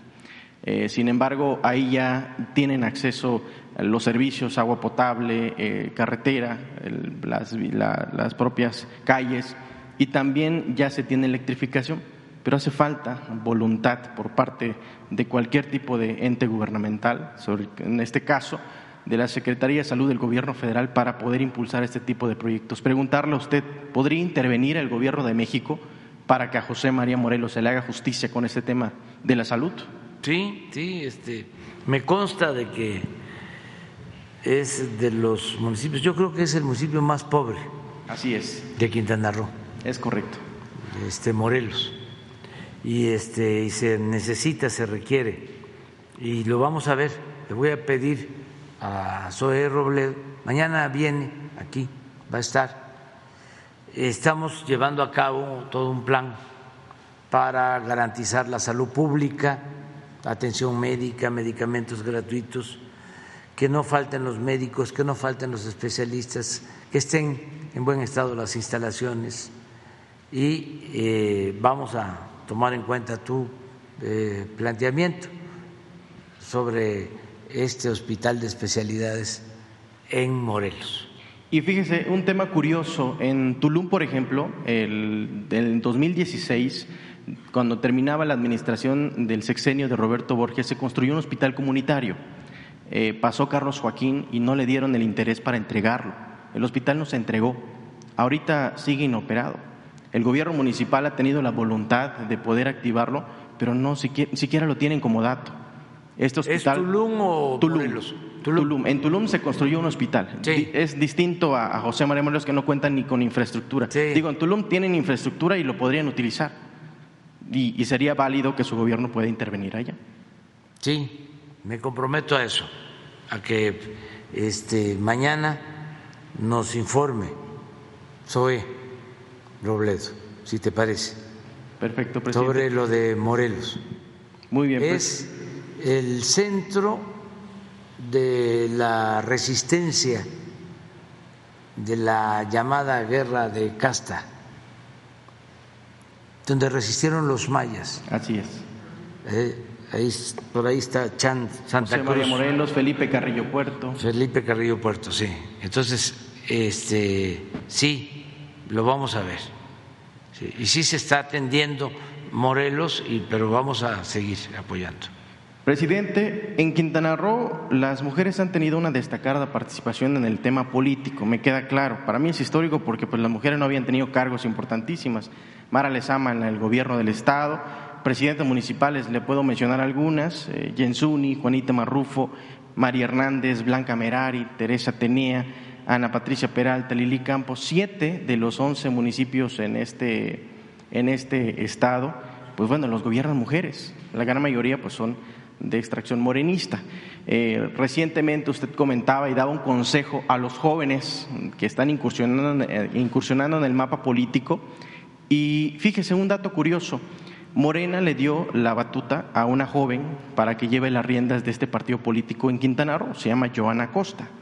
Preguntarle a usted entre su opinión, ¿cree que el partido está en buenas manos actualmente? ¿El partido Morena? No opino sobre eso. Eh, lo que me consta es de que por primera vez Quintana Roo va a tener una gobernadora o tiene ya una gobernadora Mara Lezama, eh, que cuenta con todo nuestro apoyo, todo nuestro respaldo. Eh, acabo de estar allá y eh, tenemos planes para apoyar Quintana Roo. Vamos a seguir apoyando el Estado de, de Quintana Roo y con ella vamos a mantener nuestra relación. La cuestión del partido, pues no, no, no, no, no participo en eso. Respetuoso. O sea, sí, tengo, tengo licencia, eh, ya saben de qué partido soy, fui fundador de ese partido y este, ahora estoy dedicado de tiempo completo.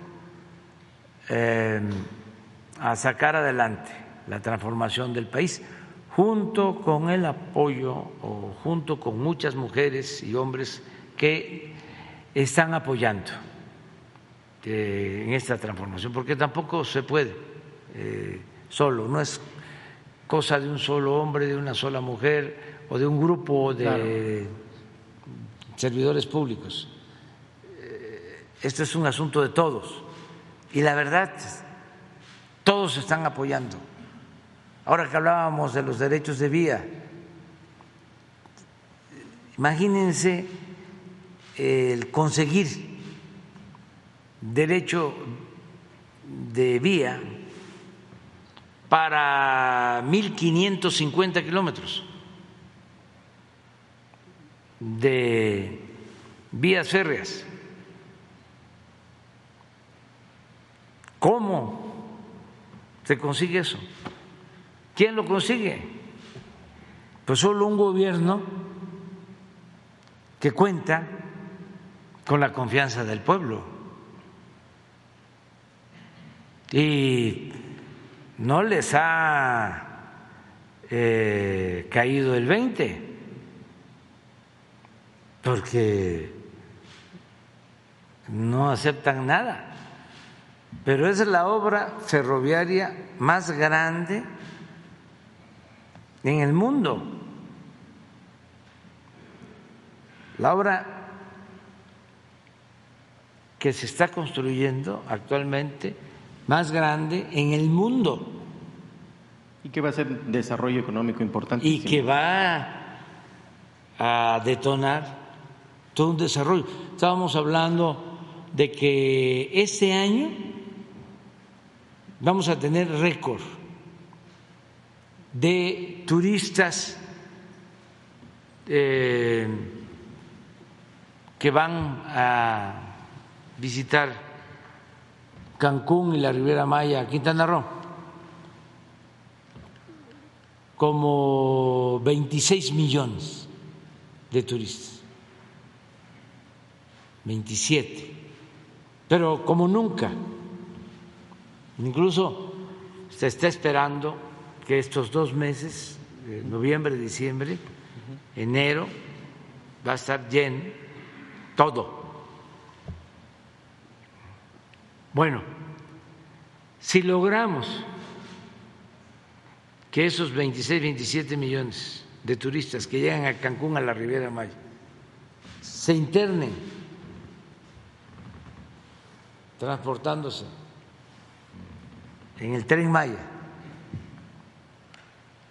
para ir a Bacalar, a Chetumal, a Calakmul, a Esná, a Chichén, a Cobá,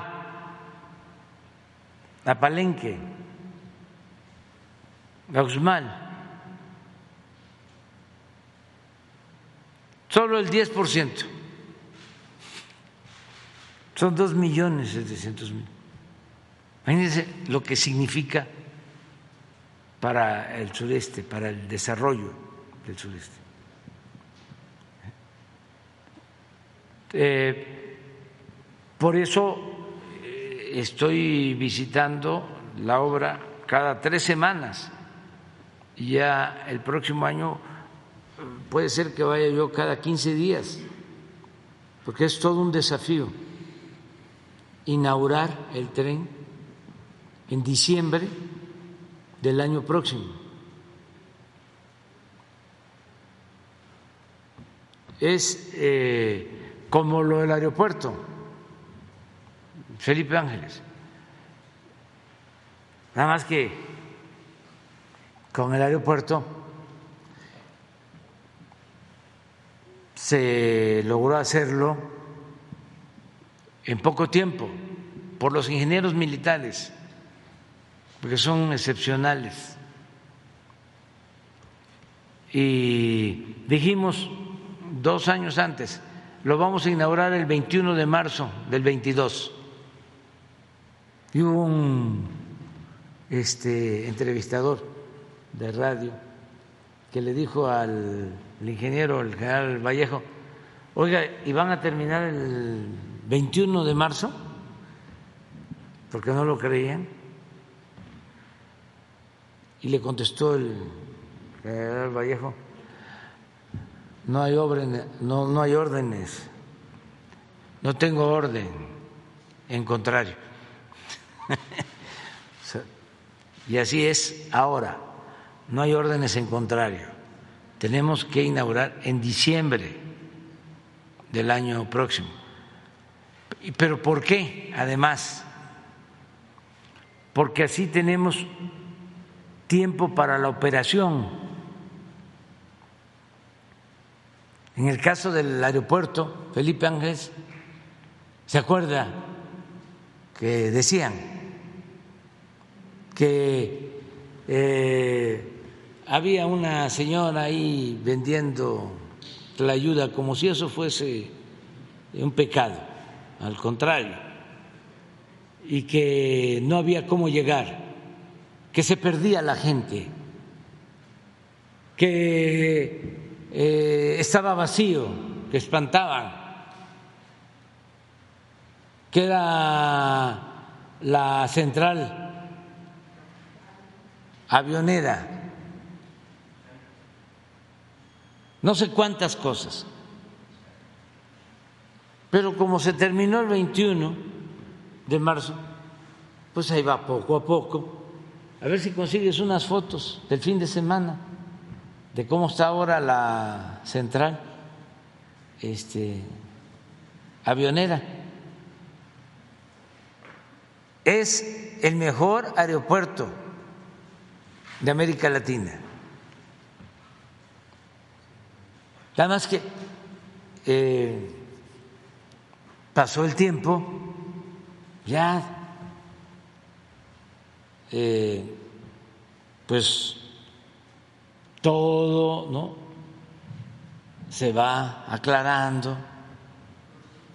Eso sí, ya se quedan callados porque como no los caracteriza la honestidad, sino la hipocresía, ya no son capaces de decir, me equivoqué, ofrezco disculpa, o no todo está mal, ya eso no, no, y ya se están eh, haciendo viajes del centro de la ciudad en 45 minutos de distintos puntos al nuevo aeropuerto. Y va a seguir creciendo y creciendo. Entonces, en el caso del tren Maya, pues va a, suceder algo parecido.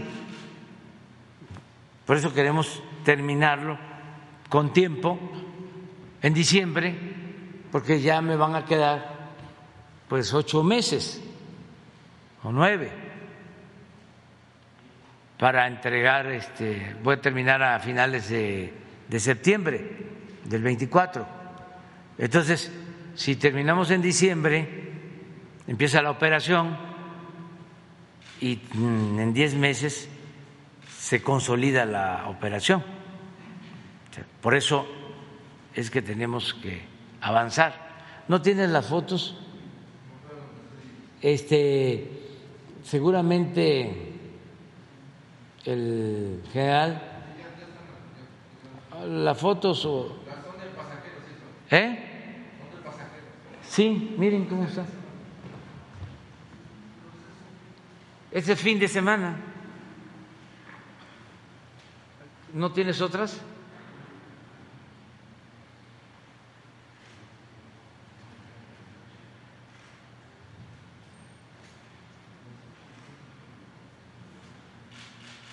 Es como agarrar a los conservadores de, de venida, siempre.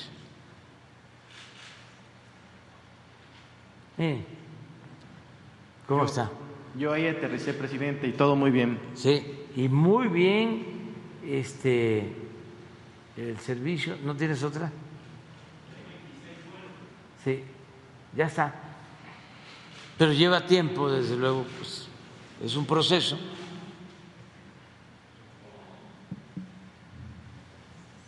Hay otra, hay una ahí que me enseñaron ayer, donde ya está funcionando muy bien un restaurante. A ver si la tienen.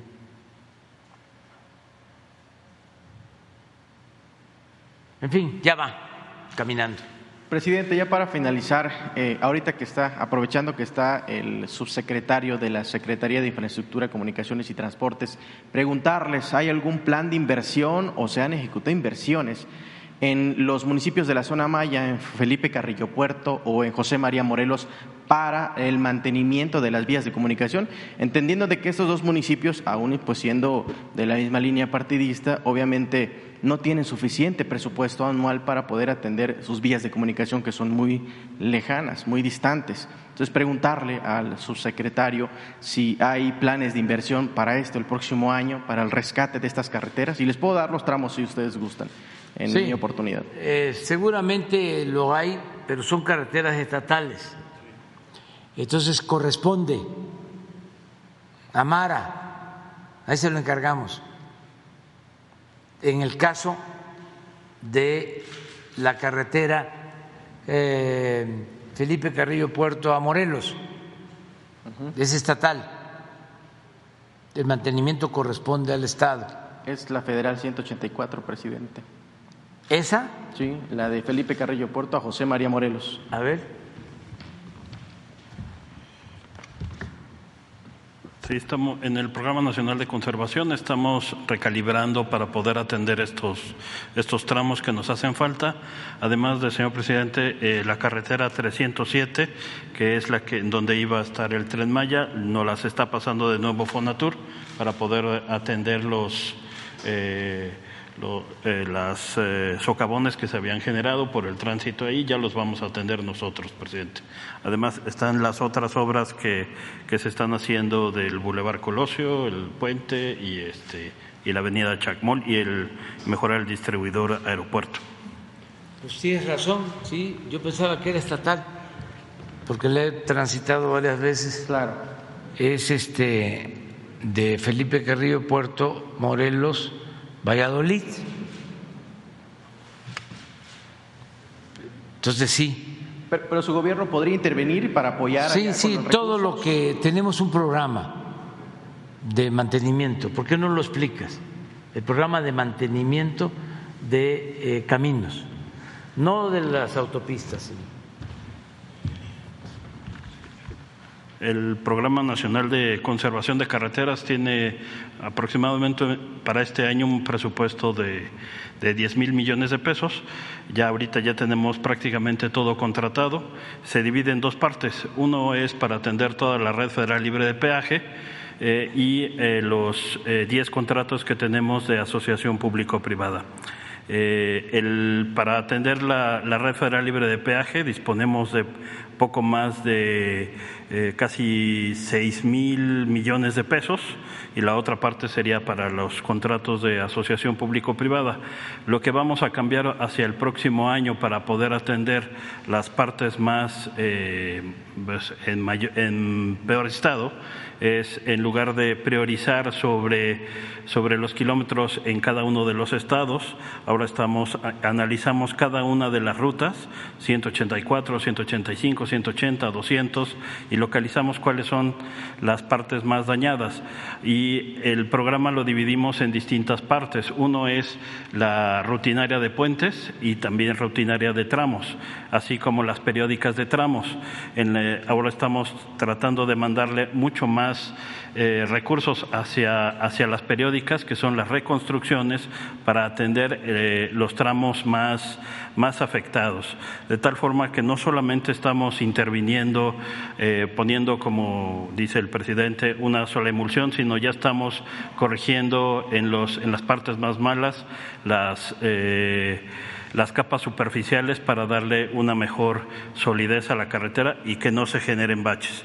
Sí, eh, sí se, se, han generado baches, ha sido por en parte una, una construcción que se había dado eh, bajo otros métodos, ahora eh, estamos cuidando la calidad con la que estamos eh, construyendo las carreteras, no permitimos que los contratistas escojan la, el tipo de material que, que se utiliza y lo supervisamos en cada una de las de las carreteras que estamos construyendo, de tal forma que podamos revertir el, el, deterioro de las carreteras hacia lo que resta de este año y el próximo año ya estaríamos en unos mejores indicadores.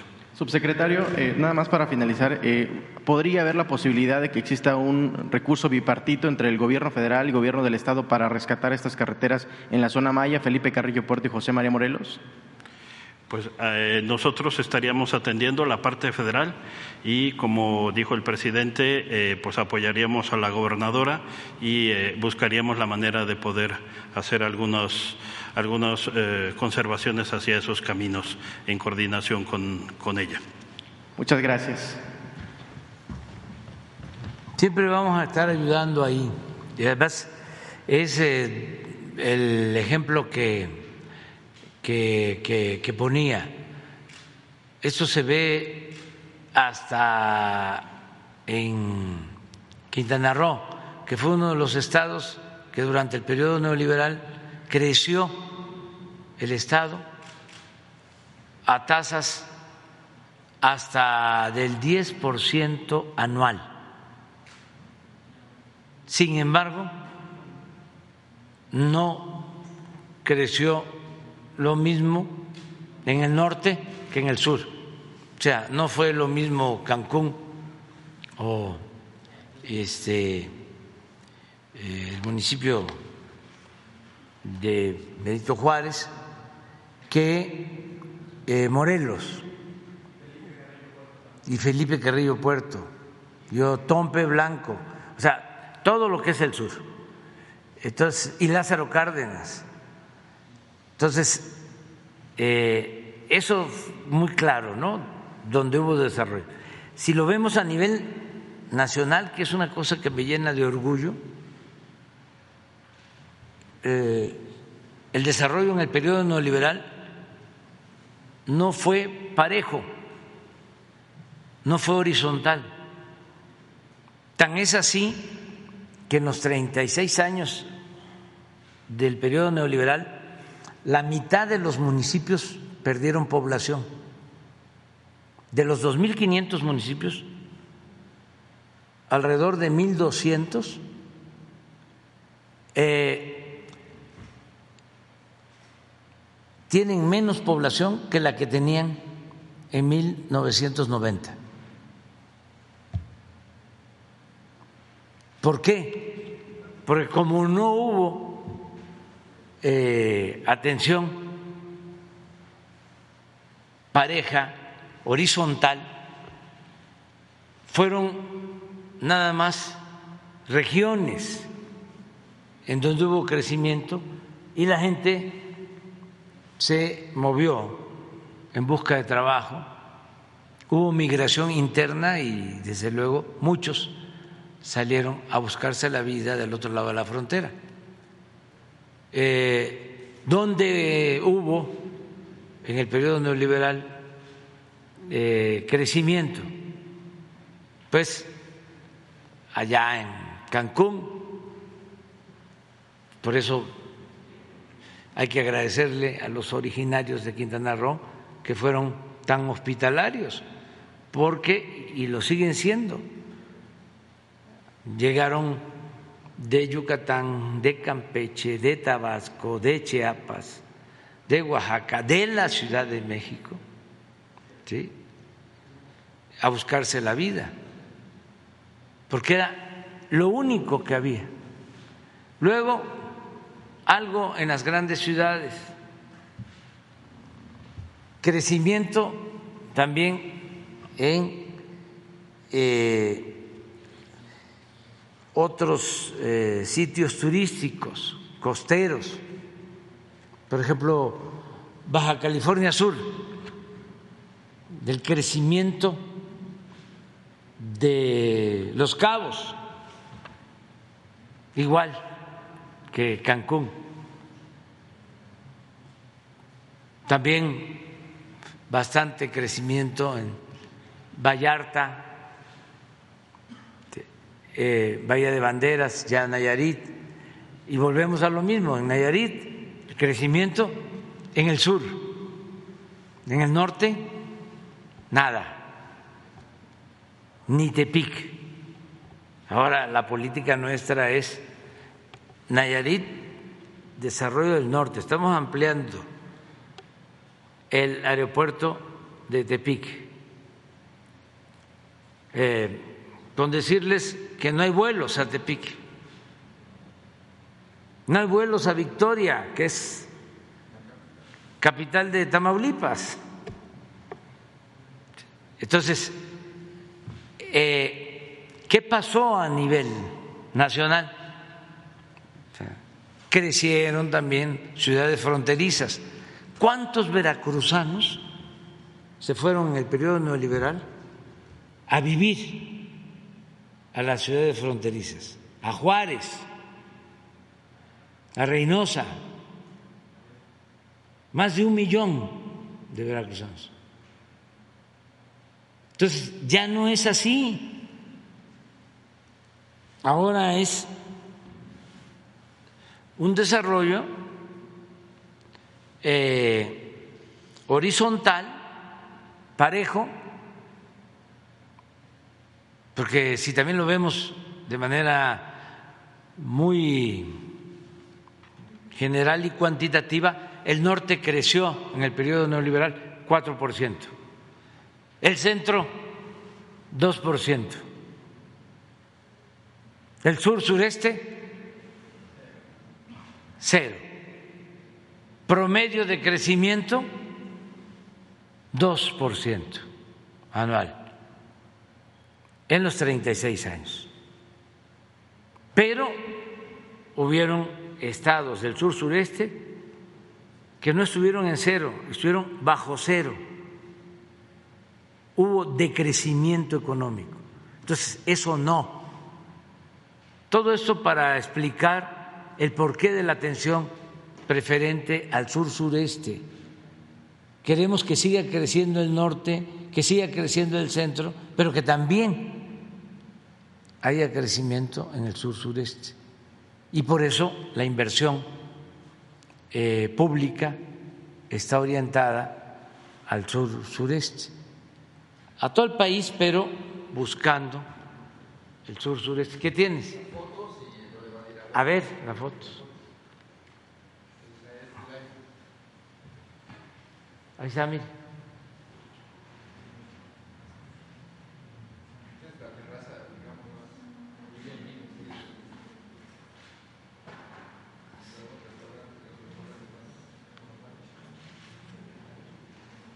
Es que como esto no, a lo mejor no lo van a ver en la telera, aprovechamos para darlo a conocer.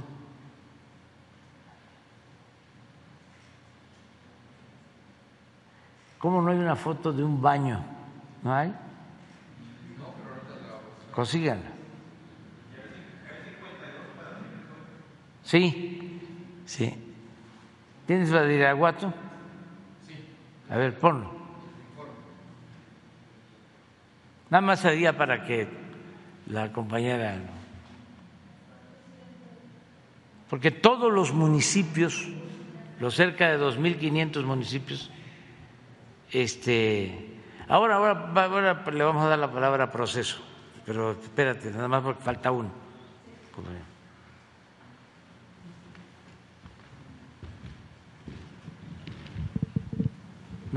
Badiraguato, jóvenes construyendo el futuro.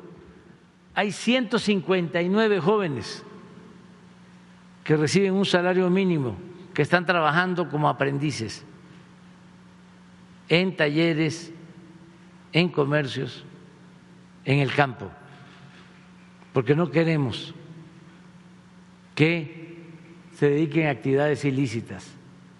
171 estudiantes de nivel licenciatura con becas de 2.450 pesos mensuales en Badiraguato. 1.638 estudiantes de bachillerato de Badiraguato con becas, todos.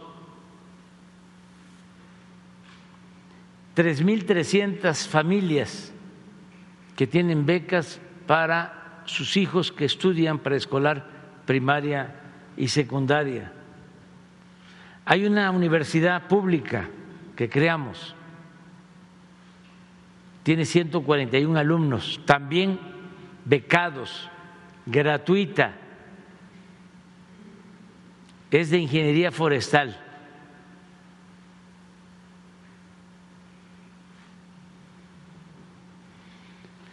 La escuela es nuestra. Todo el municipio de Badiraguato tiene 328 escuelas. ¿Saben cuántas de estas 328 escuelas de Badiraguato tienen su presupuesto de manera directa, manejado por las sociedades de padres y de madres de familia? Todas, 100%. Nunca, nunca, nunca se había visto esto.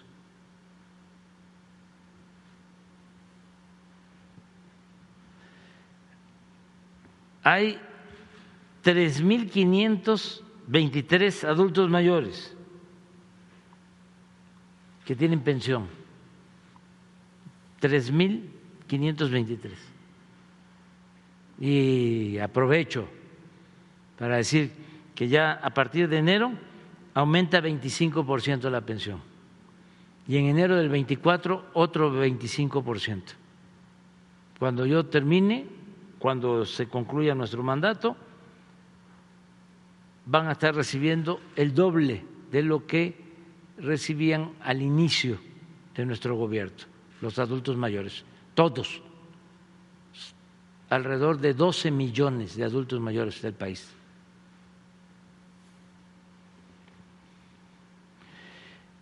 318 personas tienen pensión porque eh, son de capacidades diferentes o discapacitados y tienen su pensión. 318. Ahí eh, Rubén Rocha aceptó porque se estaba apoyando solo hasta 29 años la discapacidad. Todos los discapacitados hasta 29 años.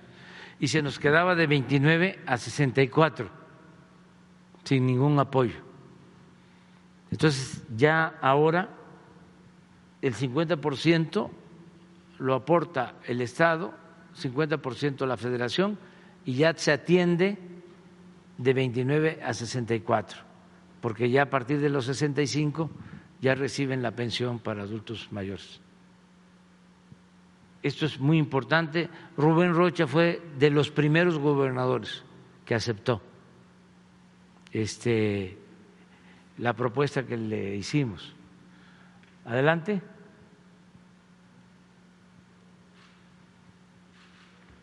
Esto Sí, es para, para madres solteras, 135 niñas y niños que también tienen una pensión, para que dejen a sus hijos en estancias infantiles o tengan manera de apoyarse. Esta es pesca porque hay seguramente presas y se apoya a pescadores. Estos son los precios de garantía. Primero, hay 3.045 productores que reciben un apoyo cada año.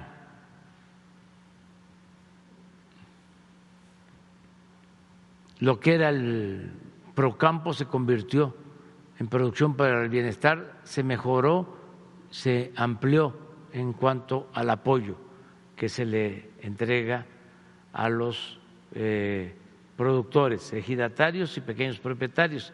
Y estos son los precios de garantía.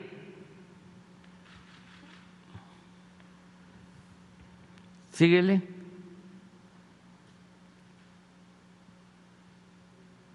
En atención médica, a ver, bájale.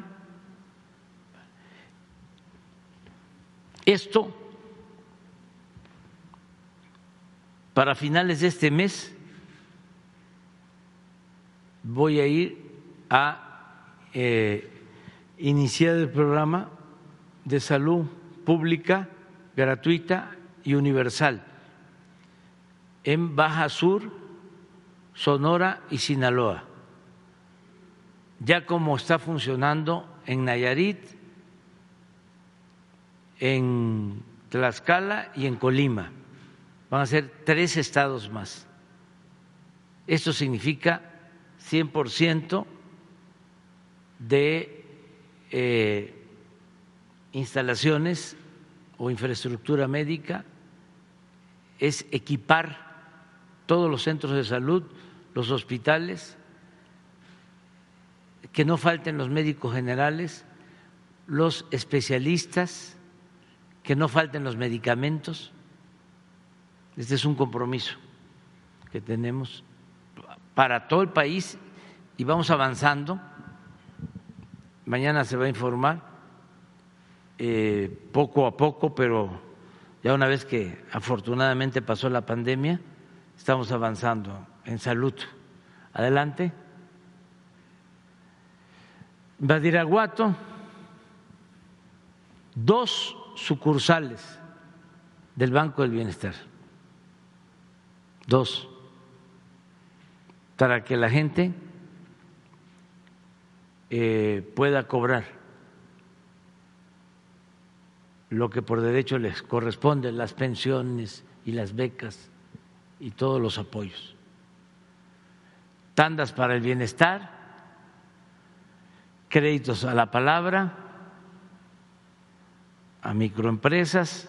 Este es un programa que se está aplicando en Badiraguato y en otros municipios de esa región. Hay cinco mil, no, mil ochocientos noventa y nueve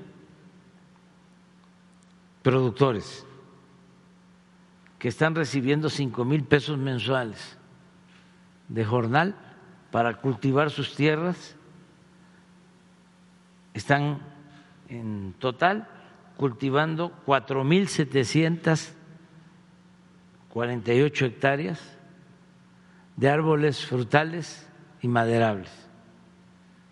Solo este programa son 66 millones al año.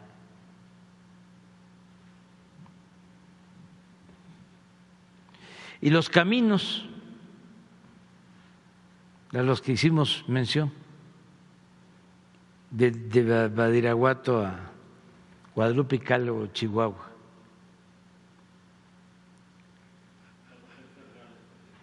Federal, sí, que van a ser federales. Ahora, pasa la otra hoja, de favor. Nada más para que tengan una idea. Badiraguato tiene 26 mil 542 habitantes, de acuerdo al último censo. 7.250 viviendas. Miren cuántos beneficiarios. 14 mil. Es un promedio de dos apoyos por vivienda.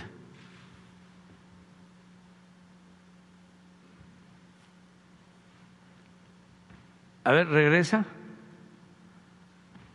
Solo la federación, 318 millones de pesos con estos programas. Entonces, esto es lo que más nos ayuda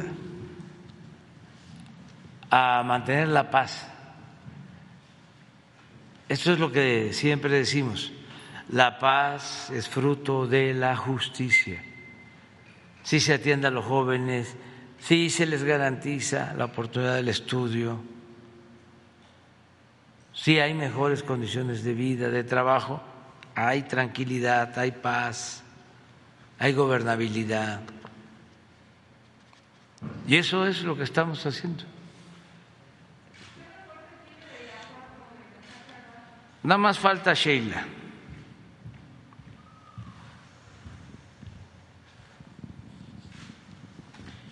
Buenos días, presidente. Shaila Rosagel, corresponsal del Grupo Gili, El Imparcial de Sonora, La Crónica de Mexicali y Frontera de Tijuana. Presidente, la semana pasada anunció que eh, va a visitar México el enviado del clima, eh, John eh, Kelly, viene a ver lo del Plan Sonora. Entonces, me gustaría que nos, si nos pudiera adelantar un poco qué temas se va, o sea, qué temas se van a hablar en específico con él y cuál de los puntos de los proyectos del Plan Sonora le atrae más a Estados Unidos. Bueno, estamos eh, todavía viendo la agenda. Eh, yo quisiera que coincidiera con este viaje que voy a realizar a Baja Sur, a Sonora y a Sinaloa por lo de el programa de salud. Aprovechar y encontrarnos allá en Hermosillo va a estar el secretario Kerry en Hermosillo o eh, en Peñasco. Entonces son dos cosas, es, eh, podemos hacer las dos cosas al mismo tiempo, visitar la planta solar que estamos construyendo en Peñasco y ahí hablar del Plan Sonora, que tiene que ver con replicar el modelo de la planta solar de Peñasco en otros lugares de Sonora que tienen el mismo potencial, mm, que también hay sol suficiente. Se está pensando en replicarla cuatro o cinco veces en Sonora, con una planta de respaldo de gas, pero producir energía de renovable en Sonora. Ese es un plan, con las líneas de transmisión hacia Baja California y a la frontera. Esto va acompañado del desarrollo del el litio, que ya, como se sabe, se nacionalizó. Y queremos eh, también empezar con los planes de exploración y eh, producción de litio. Lo tercero para toda la cadena de valor es la posibilidad de plantas para la producción de baterías. Lo otro es el desarrollo de la industria automotriz para automóviles eléctricos en Sonora.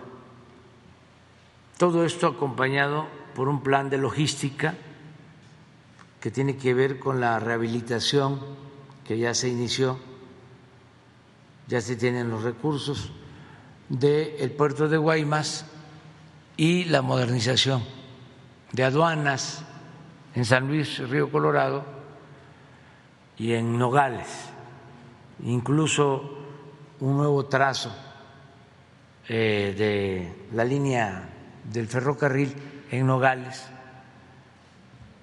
con nueva aduana para que ya el ferrocarril no siga atravesando la ciudad de Nogales, que es una demanda de la población desde hace mucho tiempo. Entonces, es un plan integral. Eh, ya se dio a conocer al director de la empresa de litio, la empresa nacional, que es de Sonora, y eh, estamos trabajando de todas las dependencias del gobierno federal para la elaboración del plan Sonora de energías renovables y de desarrollo industrial. Entonces, ¿es seguro que eh, John Kerry va a, Sonora a esta reunión? No, no viene acá a la ya, Bueno, eh, puede ser que solo esté en Peñasco, ahí se ve la planta y ahí mismo se da a conocer el plan general. O se está en Peñasco y luego se va a Hermosillo. Pero estamos viendo eso. Muchas gracias, presidente. Ya en un segundo tema de seguridad, eh, luego de lo que ocurrió ya en agosto en Baja California, del incendio de autos y todo esto, eh, se envió eh, elementos del Ejército, la Guardia Nacional y la Marina para ya preguntarle si tiene avances en lo que han estado trabajando, avances en, la seguridad allá en Baja California y sobre todo en qué, en qué están trabajando ahorita. Se está trabajando y hay una disminución en Baja California en eh, homicidios. Se ha estado trabajando. Quiero informarles que eh, el viernes se va a dar a conocer el eh, balance del reporte mensual de seguridad y ahí vamos a hablar de lo que me estás preguntando, de cómo van los estados en cuanto a la incidencia delictiva. Y este, hoy vimos un adelanto y sí puedo decir que está bajando eh, el delito de homicidio en Baja California, pero es un adelanto, vamos mejor a que nos informe el Gabinete de Seguridad. Ya por último, presidente, para no, dejarlo pasar este tema, eh, la semana pasada el, subsecretario eh, Verdeja habló sobre el retiro de los bloqueos en la, en la carretera federal número 15 a la altura del territorio yaqui y comentaba que estos detenidos, 24 detenidos que hubo, eh, pues se dedicaban a, aparte de botear ilegalmente a cuestiones ya más pues, de crimen organizado, incluso habló de desaparición apariciones. Entonces, preguntarle si ya, si ya descartaron eh, que eran elementos de la tribu yaqui los que estaban en este, en este bloqueo, si ya quedó descartado esto, eh, ¿qué es lo que nos pudiera adelantar? Si, si usted comentaba que hablaron con los gobernadores yaquis que no estaban de acuerdo con el bloqueo, entonces, ¿qué fue lo que acordaron y sobre todo, qué van a hacer para que ya no vuelvan a instalarse los bloqueos? Sería todo, presidente.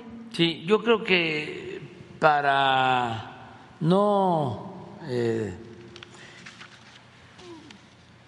darle un mal tratamiento a este asunto que es eh, bastante delicado, porque llevamos muy buena relación con los pueblos yaquis y con los gobernadores.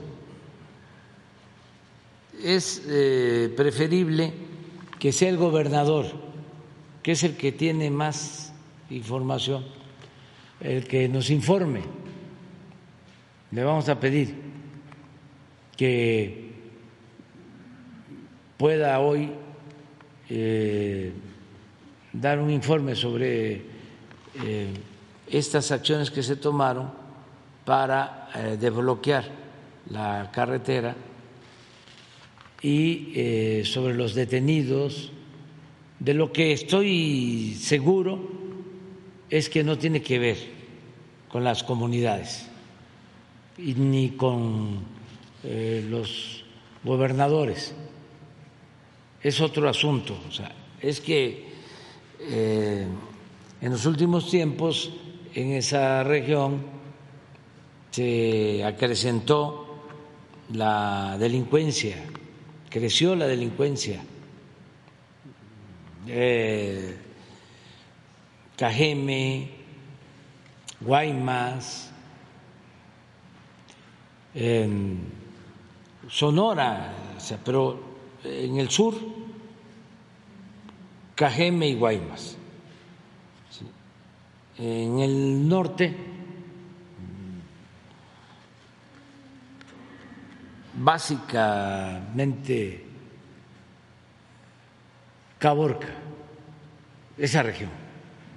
O sea, no es todo, afortunadamente, eh, Sonora. Y se está trabajando para este, garantizar la paz, la tranquilidad. Hay un equipo eh, que está permanentemente atendiendo el problema del sur de Sonora. Ahora que van a dar a conocer sobre lo de seguridad o los jueves, si ustedes este, observan, las detenciones en Cajeme han crecido mucho y vamos a ver el viernes los resultados. Eso es lo que puedo comentarte. personas detenidas no formaban parte de la tribu. Eh, lo que se eh, sabe es que no tienen que ver, la mayoría, pero no quiero yo adelantar nada hasta que eh, Alfonso Durazo informe. Sí. A ver, vamos con pro- proceso porque ya, ya es la última.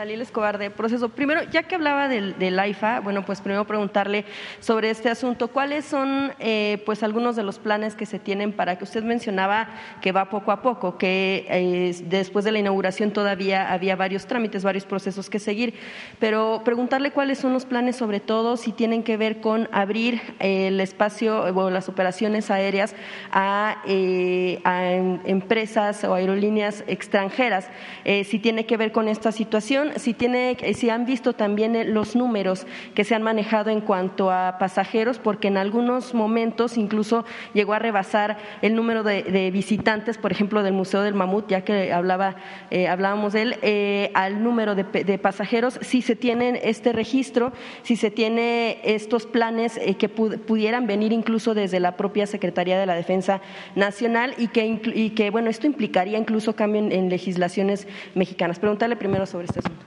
Pues sí, es eh, parte de lo mismo. O sea, me faltó.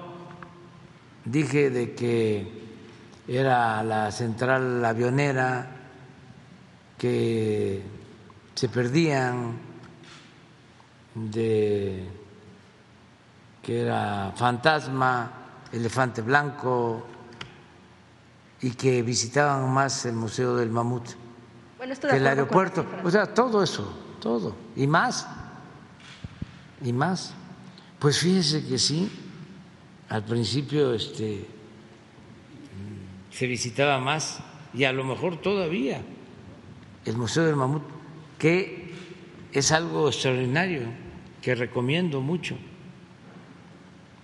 porque se rescataron muchas piezas y es un museo eh, muy importante eh, históricamente.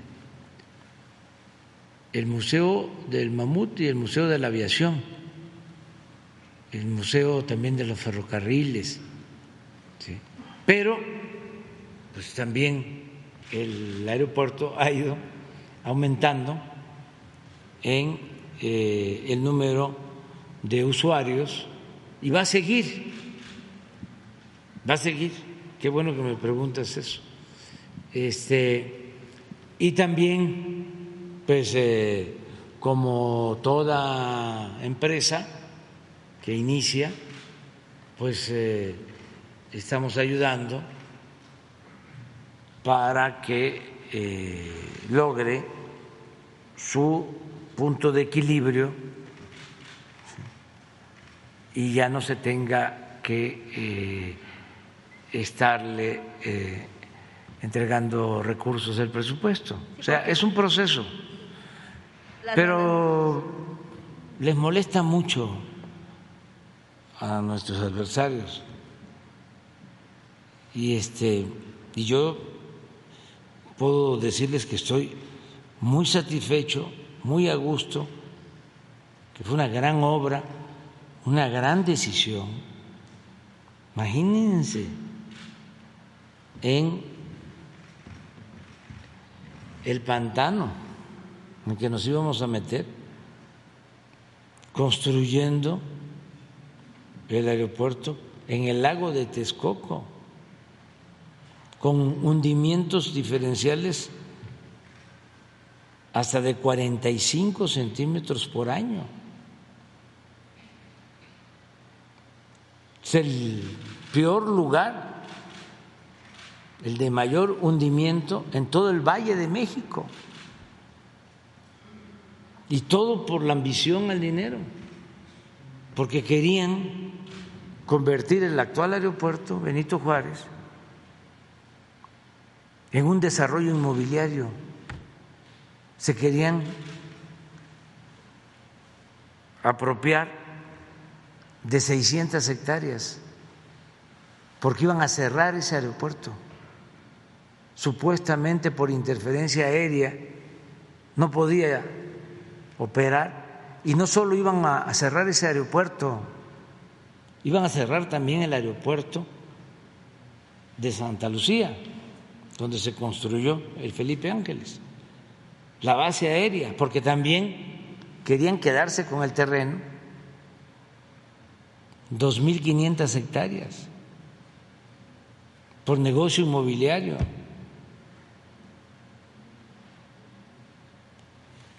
El aeropuerto, la terminal 2 que se construyó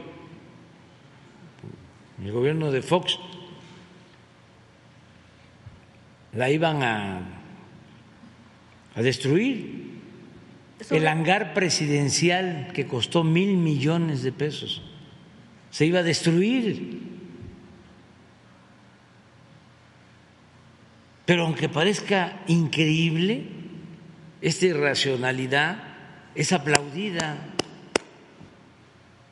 por los conservadores, hasta por proceso.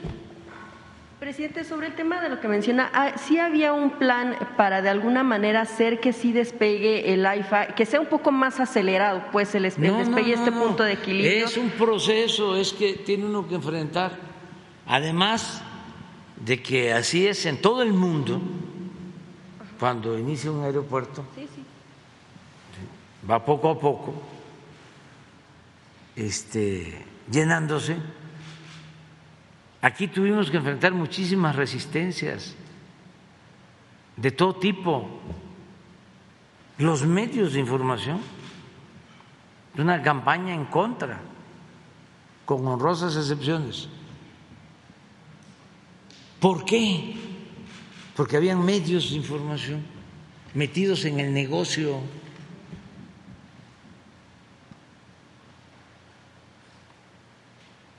dueños de medios de comunicación que habían recibido contratos para hacer una de las pistas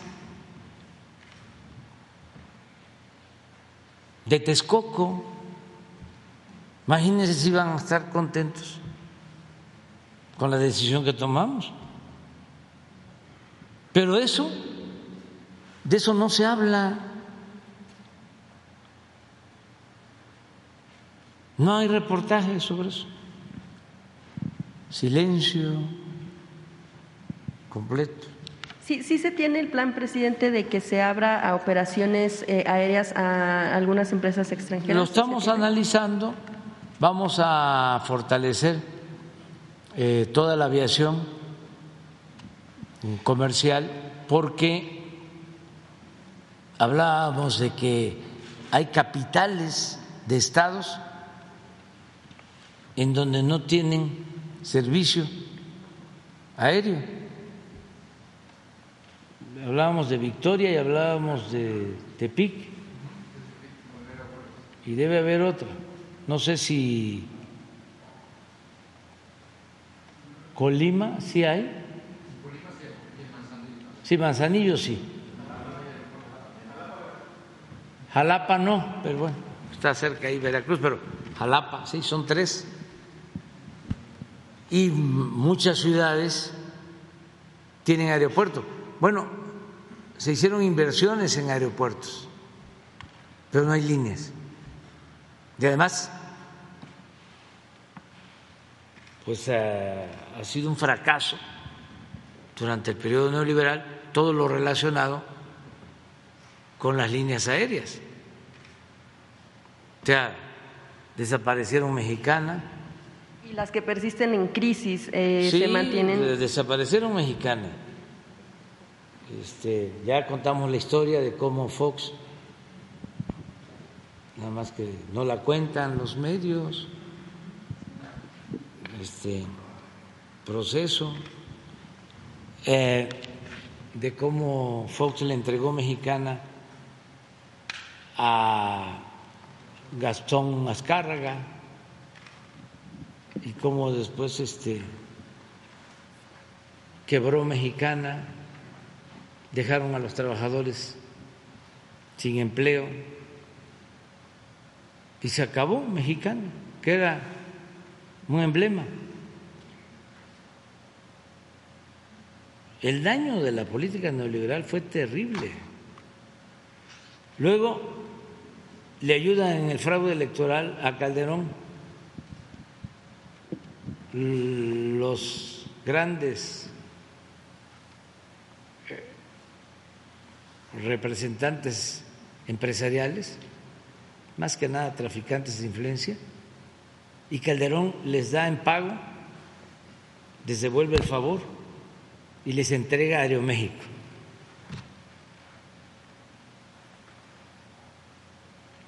Y tampoco está Aeroméxico tan bien administrada porque lamentablemente ya la mayoría de las acciones son de un fondo extranjero.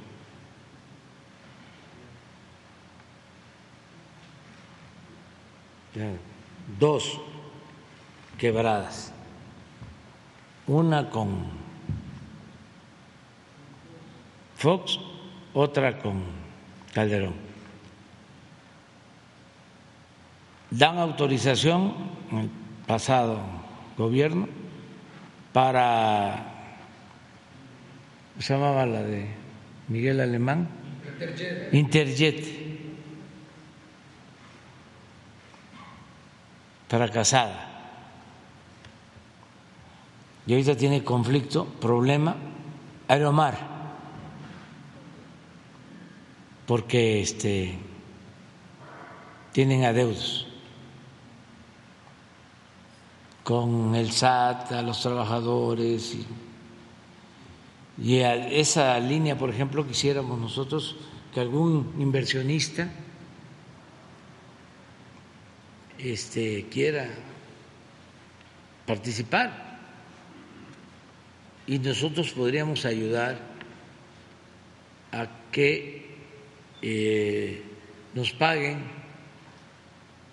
en plazo, que primero atiendan a los trabajadores para que no sean despedidos. Pero eso requiere inyectarle capital fresco nuevo. Y lo del SAT, lo que tiene que ver con la deuda, que esté en plazo, para que eh, no fracase la línea, porque esta empresa pues eh, viajaba a ciudades como Poza Rica, Lázaro Cárdenas, Uruapan, Colima, Tepic también, ¿no? Eh, hasta eh, Salina Cruz. Entonces, eh, sí es importante ¿no? la comunicación. Ojalá y alguien se, se anime ¿no? en eso. Y nosotros estamos viendo también la posibilidad de eh, impulsar una línea aérea que eh, se vincule a eh, el tren Maya y al aeropuerto Felipe Ángeles, al nuevo aeropuerto de Tulum que estamos construyendo que vamos a tenerlo terminado para diciembre del año próximo. Un extraordinario aeropuerto en Tulum. Entonces, queremos, estamos en el análisis de ver si es viable el, costo? el que con los costos el costo-beneficio, eh, con la experiencia que tiene la Fuerza Aérea, tienen pilotos, tienen mecánicos, eh, podemos eh, dejar una nueva línea. Y no descartamos también, nada más que eso hasta lo último, el que se abra la posibilidad para que líneas extranjeras puedan eh, dar servicio, siempre y cuando esto ayude a reducir los costos, porque si no hay competencia, un boleto al interior del país a veces cuesta más que un boleto al extranjero. ¿No es por subsidios que tengan en, esos países esas propias aerolíneas? Mm, porque falta más competencia. La competencia es importantísima. Ahora hay un tema, ya con eso termino, de que dijimos íbamos a abrir para que si se conseguía carne más barata en el extranjero, se pudiese ofrecer carne de Argentina, carne de Uruguay en México, pollo más barato, carne de cerdo más barata, porque necesitamos cuidar la inflación. Y eh, estoy notando de que hay presión. Ya salió hasta una nota de que se murió una señora en Tapachula por comer carne importada de Panamá.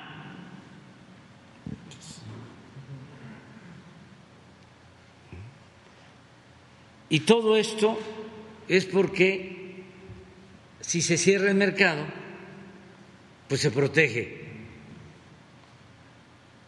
a ciertos productores fuertes. Y yo estoy a favor de que se impulse la producción nacional, pero lo que más me importa de todo es que no haya carestía, que el pueblo pueda comprar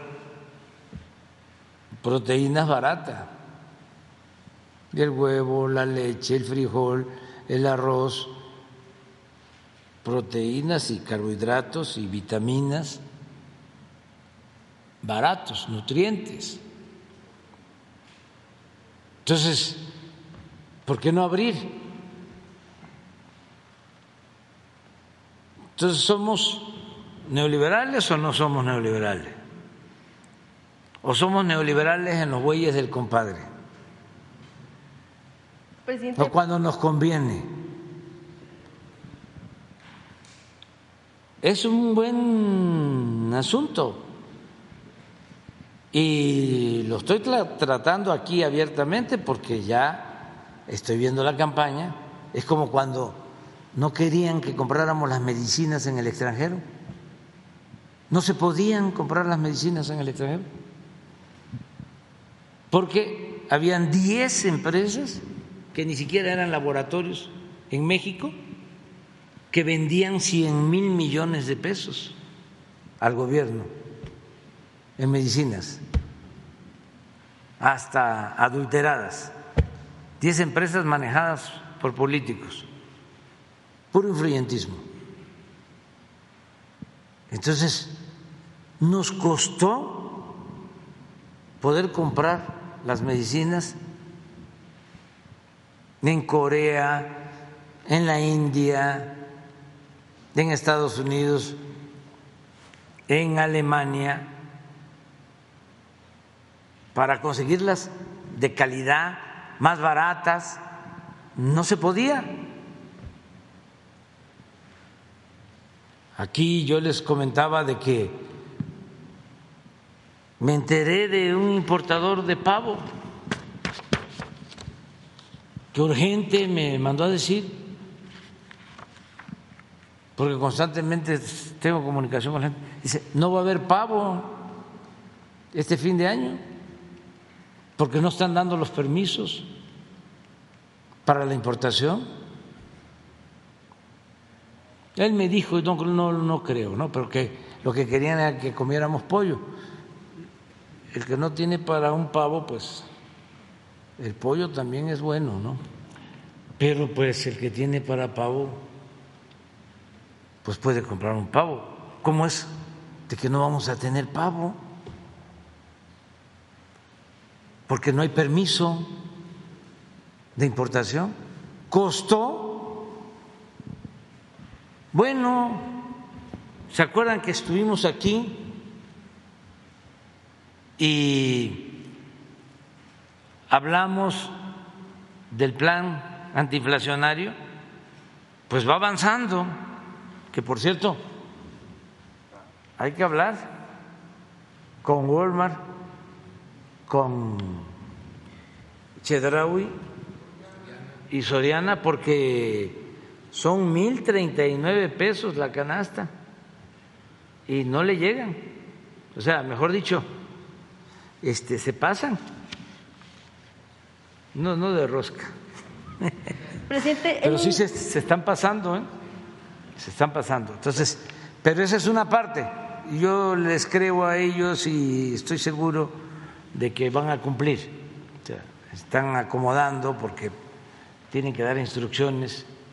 Yo aprovecho de una vez para decirle a los administradores de las tiendas de Walmart, de Chedraui, de Soriana, que haya el compromiso que la canasta no cueste más de mil treinta y nueve pesos, la canasta de 24 productos, por si tarda en llegarle la, la instrucción. Es que también hay burocracia ¿no? en estas grandes corporaciones. Sí, hasta en Palacio las cosas caminan despacio. Presidente, Este- en, en un, perdón, en un segundo. Entonces, tema. nada más para decir que hay otra parte que consiste en darles autorización para que puedan importar alimentos sin tanto trámite, sin Senacica, sin Cofepris, sin SAT, sin aduana, y que ellos se hagan responsables de importar alimentos de calidad. Y si hay un alimento malo que causa un daño, ellos van a ser responsables. Ese es el acuerdo para eh, quitar la burocracia y simplificar los trámites y que podamos tener alimentos más baratos, porque ¿cómo nos explicamos de que la inflación en los tres segmentos nos pega más a nosotros en alimento que a Estados Unidos y que a Europa? Nosotros les ganamos en energéticos. Tenemos menos inflación que Estados Unidos y que Europa. Pero ellos nos ganan porque tienen menos inflación en alimentos. Algo está sucediendo. Y aquí ya no es el tiempo de ocultar las cosas. Y nada de influyentismo. No, yo tengo agarradera. Si yo puse al de economía, yo puse al del trabajo, nosotros los pusimos, son nuestros empleados, no. Aquí el único amo es el pueblo. Presidente. Entonces esto ya se terminó. Solo en un segundo tema, lo que tiene que ver con esta, esta información que se ha dado a conocer, que independientemente de quién da a conocer estos informes, pues son parte de lo que tiene al interior Sedena. Y bueno, pues tiene que ver con todo este entramado de complicidad que pudiera haber entre autoridades, sí estatales, municipales de algunos estados como Jalisco, también Veracruz, Morelos, e incluso eh, autoridades municipales también del Estado de México, de Guerrero, toda esta información que se da a partir del hackeo, pero como le digo, independientemente de cómo son informes que tiene la Secretaría de la Defensa Nacional, hay otros estados bajo la lupa, Chiapas, Campeche, pero principalmente un asunto que tiene que ver con Tabasco y con el secretario de Gobernación, Adán Augusto López, de quien, de acuerdo con informes del Centro Regional de Fusión de Inteligencia, eh, pues hay datos que indican que las personas a las que puso al frente de la seguridad en el estado todavía como gobernador en Tabasco, como Hernán Bermúdez Requeña, quien sigue en la Secretaría de Seguridad, o como eh, José del Carmen Castillo Ramírez y Leonardo Arturo Leiva Ávalo, quienes están también en la Policía eh, Estatal, eh, son señalados o que están presuntamente, son presuntos integrantes o están relacionados, se presume, con un grupo criminal, un cártel. y lo que mencionan es que de alguna manera ellos han continuado en el cargo. Estos informes que se tienen por parte de este centro regional que llegan a la Sedena pues a ver, no han tenido de alguna manera ninguna consecuencia, ellos siguen en el cargo. ¿Y qué podría decir al respecto en torno, supongo que ya habló del tema con el, con el secretario de Gobernación, y si no, qué podría decir al respecto de estos informes? Pues muy poco, muy poco, la verdad. Eh, primero que Adán es un hombre honesto, lo conozco bien. Segundo, de que hay muchos ataques de la prensa conservadora, incluyendo a proceso, en contra nuestra. Y tercero, que la gente nos tiene confianza y saben que nunca vamos a traicionarlos y es que no se olviden los conservadores, además de lo que decía Juárez, que el triunfo de la reacción era moralmente imposible, que no se olviden de que nuestro criterio, nuestro ideal es no mentir, no robar y no traicionar al pueblo. Y vámonos a desayunar. No, es que eh, con ustedes no voy a poder porque este, este eh, eh, es una prensa y medios de información que están dedicados por completo a atacar al gobierno. Entonces, tienen todo su derecho a eh, informar o a desinformar, eh, pero pues también nosotros tenemos eh, nuestro derecho a replicar. Sí. Son, informes del, son informes de los propios centros regionales de inteligencia, que no es que ha dicho que se tiene inteligencia. No hay, no hay, hay muchísimas oh. mañas o prácticas para golpear. El Lampa del periodismo sabe muy bien cómo hacerle y sigue vigente la máxima de que la calumnia cuando no mancha tizna. La Sedena no saldría a negar que, que no, son pero No voy a, este, polemizar contigo, este, porque tú traes un propósito, no, o sea, es una línea del proceso. No como el Reforma, como el Universal, como la mayoría de las estaciones de radio, de televisión, conductores de radio, articulistas, intelectuales orgánicos, son campañas eh, sucias eh, guerras sucias afortunadamente, y le agradezco mucho al pueblo de México, porque nos tienen confianza.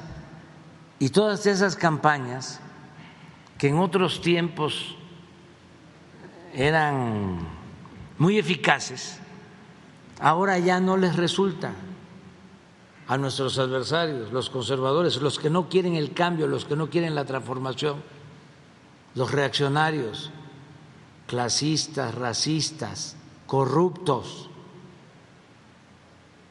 Entonces, eh, vamos a seguir adelante, no nos vamos a detener. Y siempre van a estar inventando cada semana algo nuevo, pero les voy a seguir. A ver, ¿por qué no vuelves a poner? Este, no, no, no, no, no, no, porque tú estás también en lo mismo, pero eh, con todo respeto, nada más, vuélveles a poner a Rubén Darío. Se llama, ¿saben cómo se llama? No daría una explicación. ¿Saben cómo se llama? No, es que Para que se viene, estas dudas. viene eh, al caso. Es Rubén Darío, el gran poeta nicaragüense. Se llama La calumnia. Ponlo. Ponlo para que este, nos entendamos mejor. Porque eso que dicen eh, de que si los perros ladran es porque vamos caminando, Sancho, eso eh, a lo mejor estaba en mm, el habla o en eh, la costumbre, eh, en la transmisión oral, en la España de cuando Cervantes escribió. Eh, la gran obra de, de- del Quijote y Sancho. Pero como no todos han leído la obra, siempre se le atribuye que este, eso dijo el Quijote y no está eso en la obra. Claro, hay una versión que se considera apócrifa del Quijote, que puede ser que esté, ¿sí? Pero en la versión reconocida no existe. Este, porque a mí me repiten mucho, no, eh, oiga, si ladran es porque vamos caminando. Yo lo diría de otra manera, ¿no? Yo diría, este, como el liberal Ponciano Arriaga, entre más me golpean, más digno me siento. Y esto es lo más bello que hay, porque este es el gran poeta.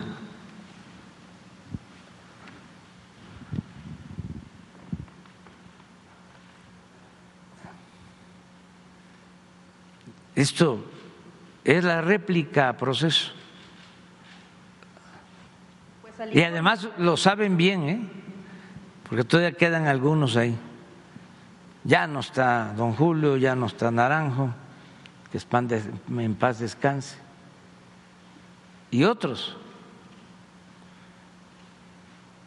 Pero deben de haber ahí, de los que eh, manejaban el periodismo de manera ética. Ya no. Ahora es este eh, un periodismo conservador al servicio de minorías corruptas, de manera directa o indirecta, consciente o inconscientemente. Pero miren esta belleza. Puede una gota de lodo sobre un diamante caer. Puede también de este modo su fulgor oscurecer. Pero aunque el diamante todo se encuentre de fango lleno, el valor que lo hace bueno, no perderá ni un instante y ha de ser siempre diamante por más que lo manche el cieno. Es bellísimo.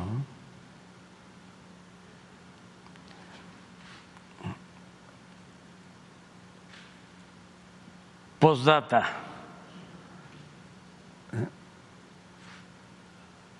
Dirigido al AMPA del periodismo. Ya me voy. Hay que desayunar. Adiós, adiós.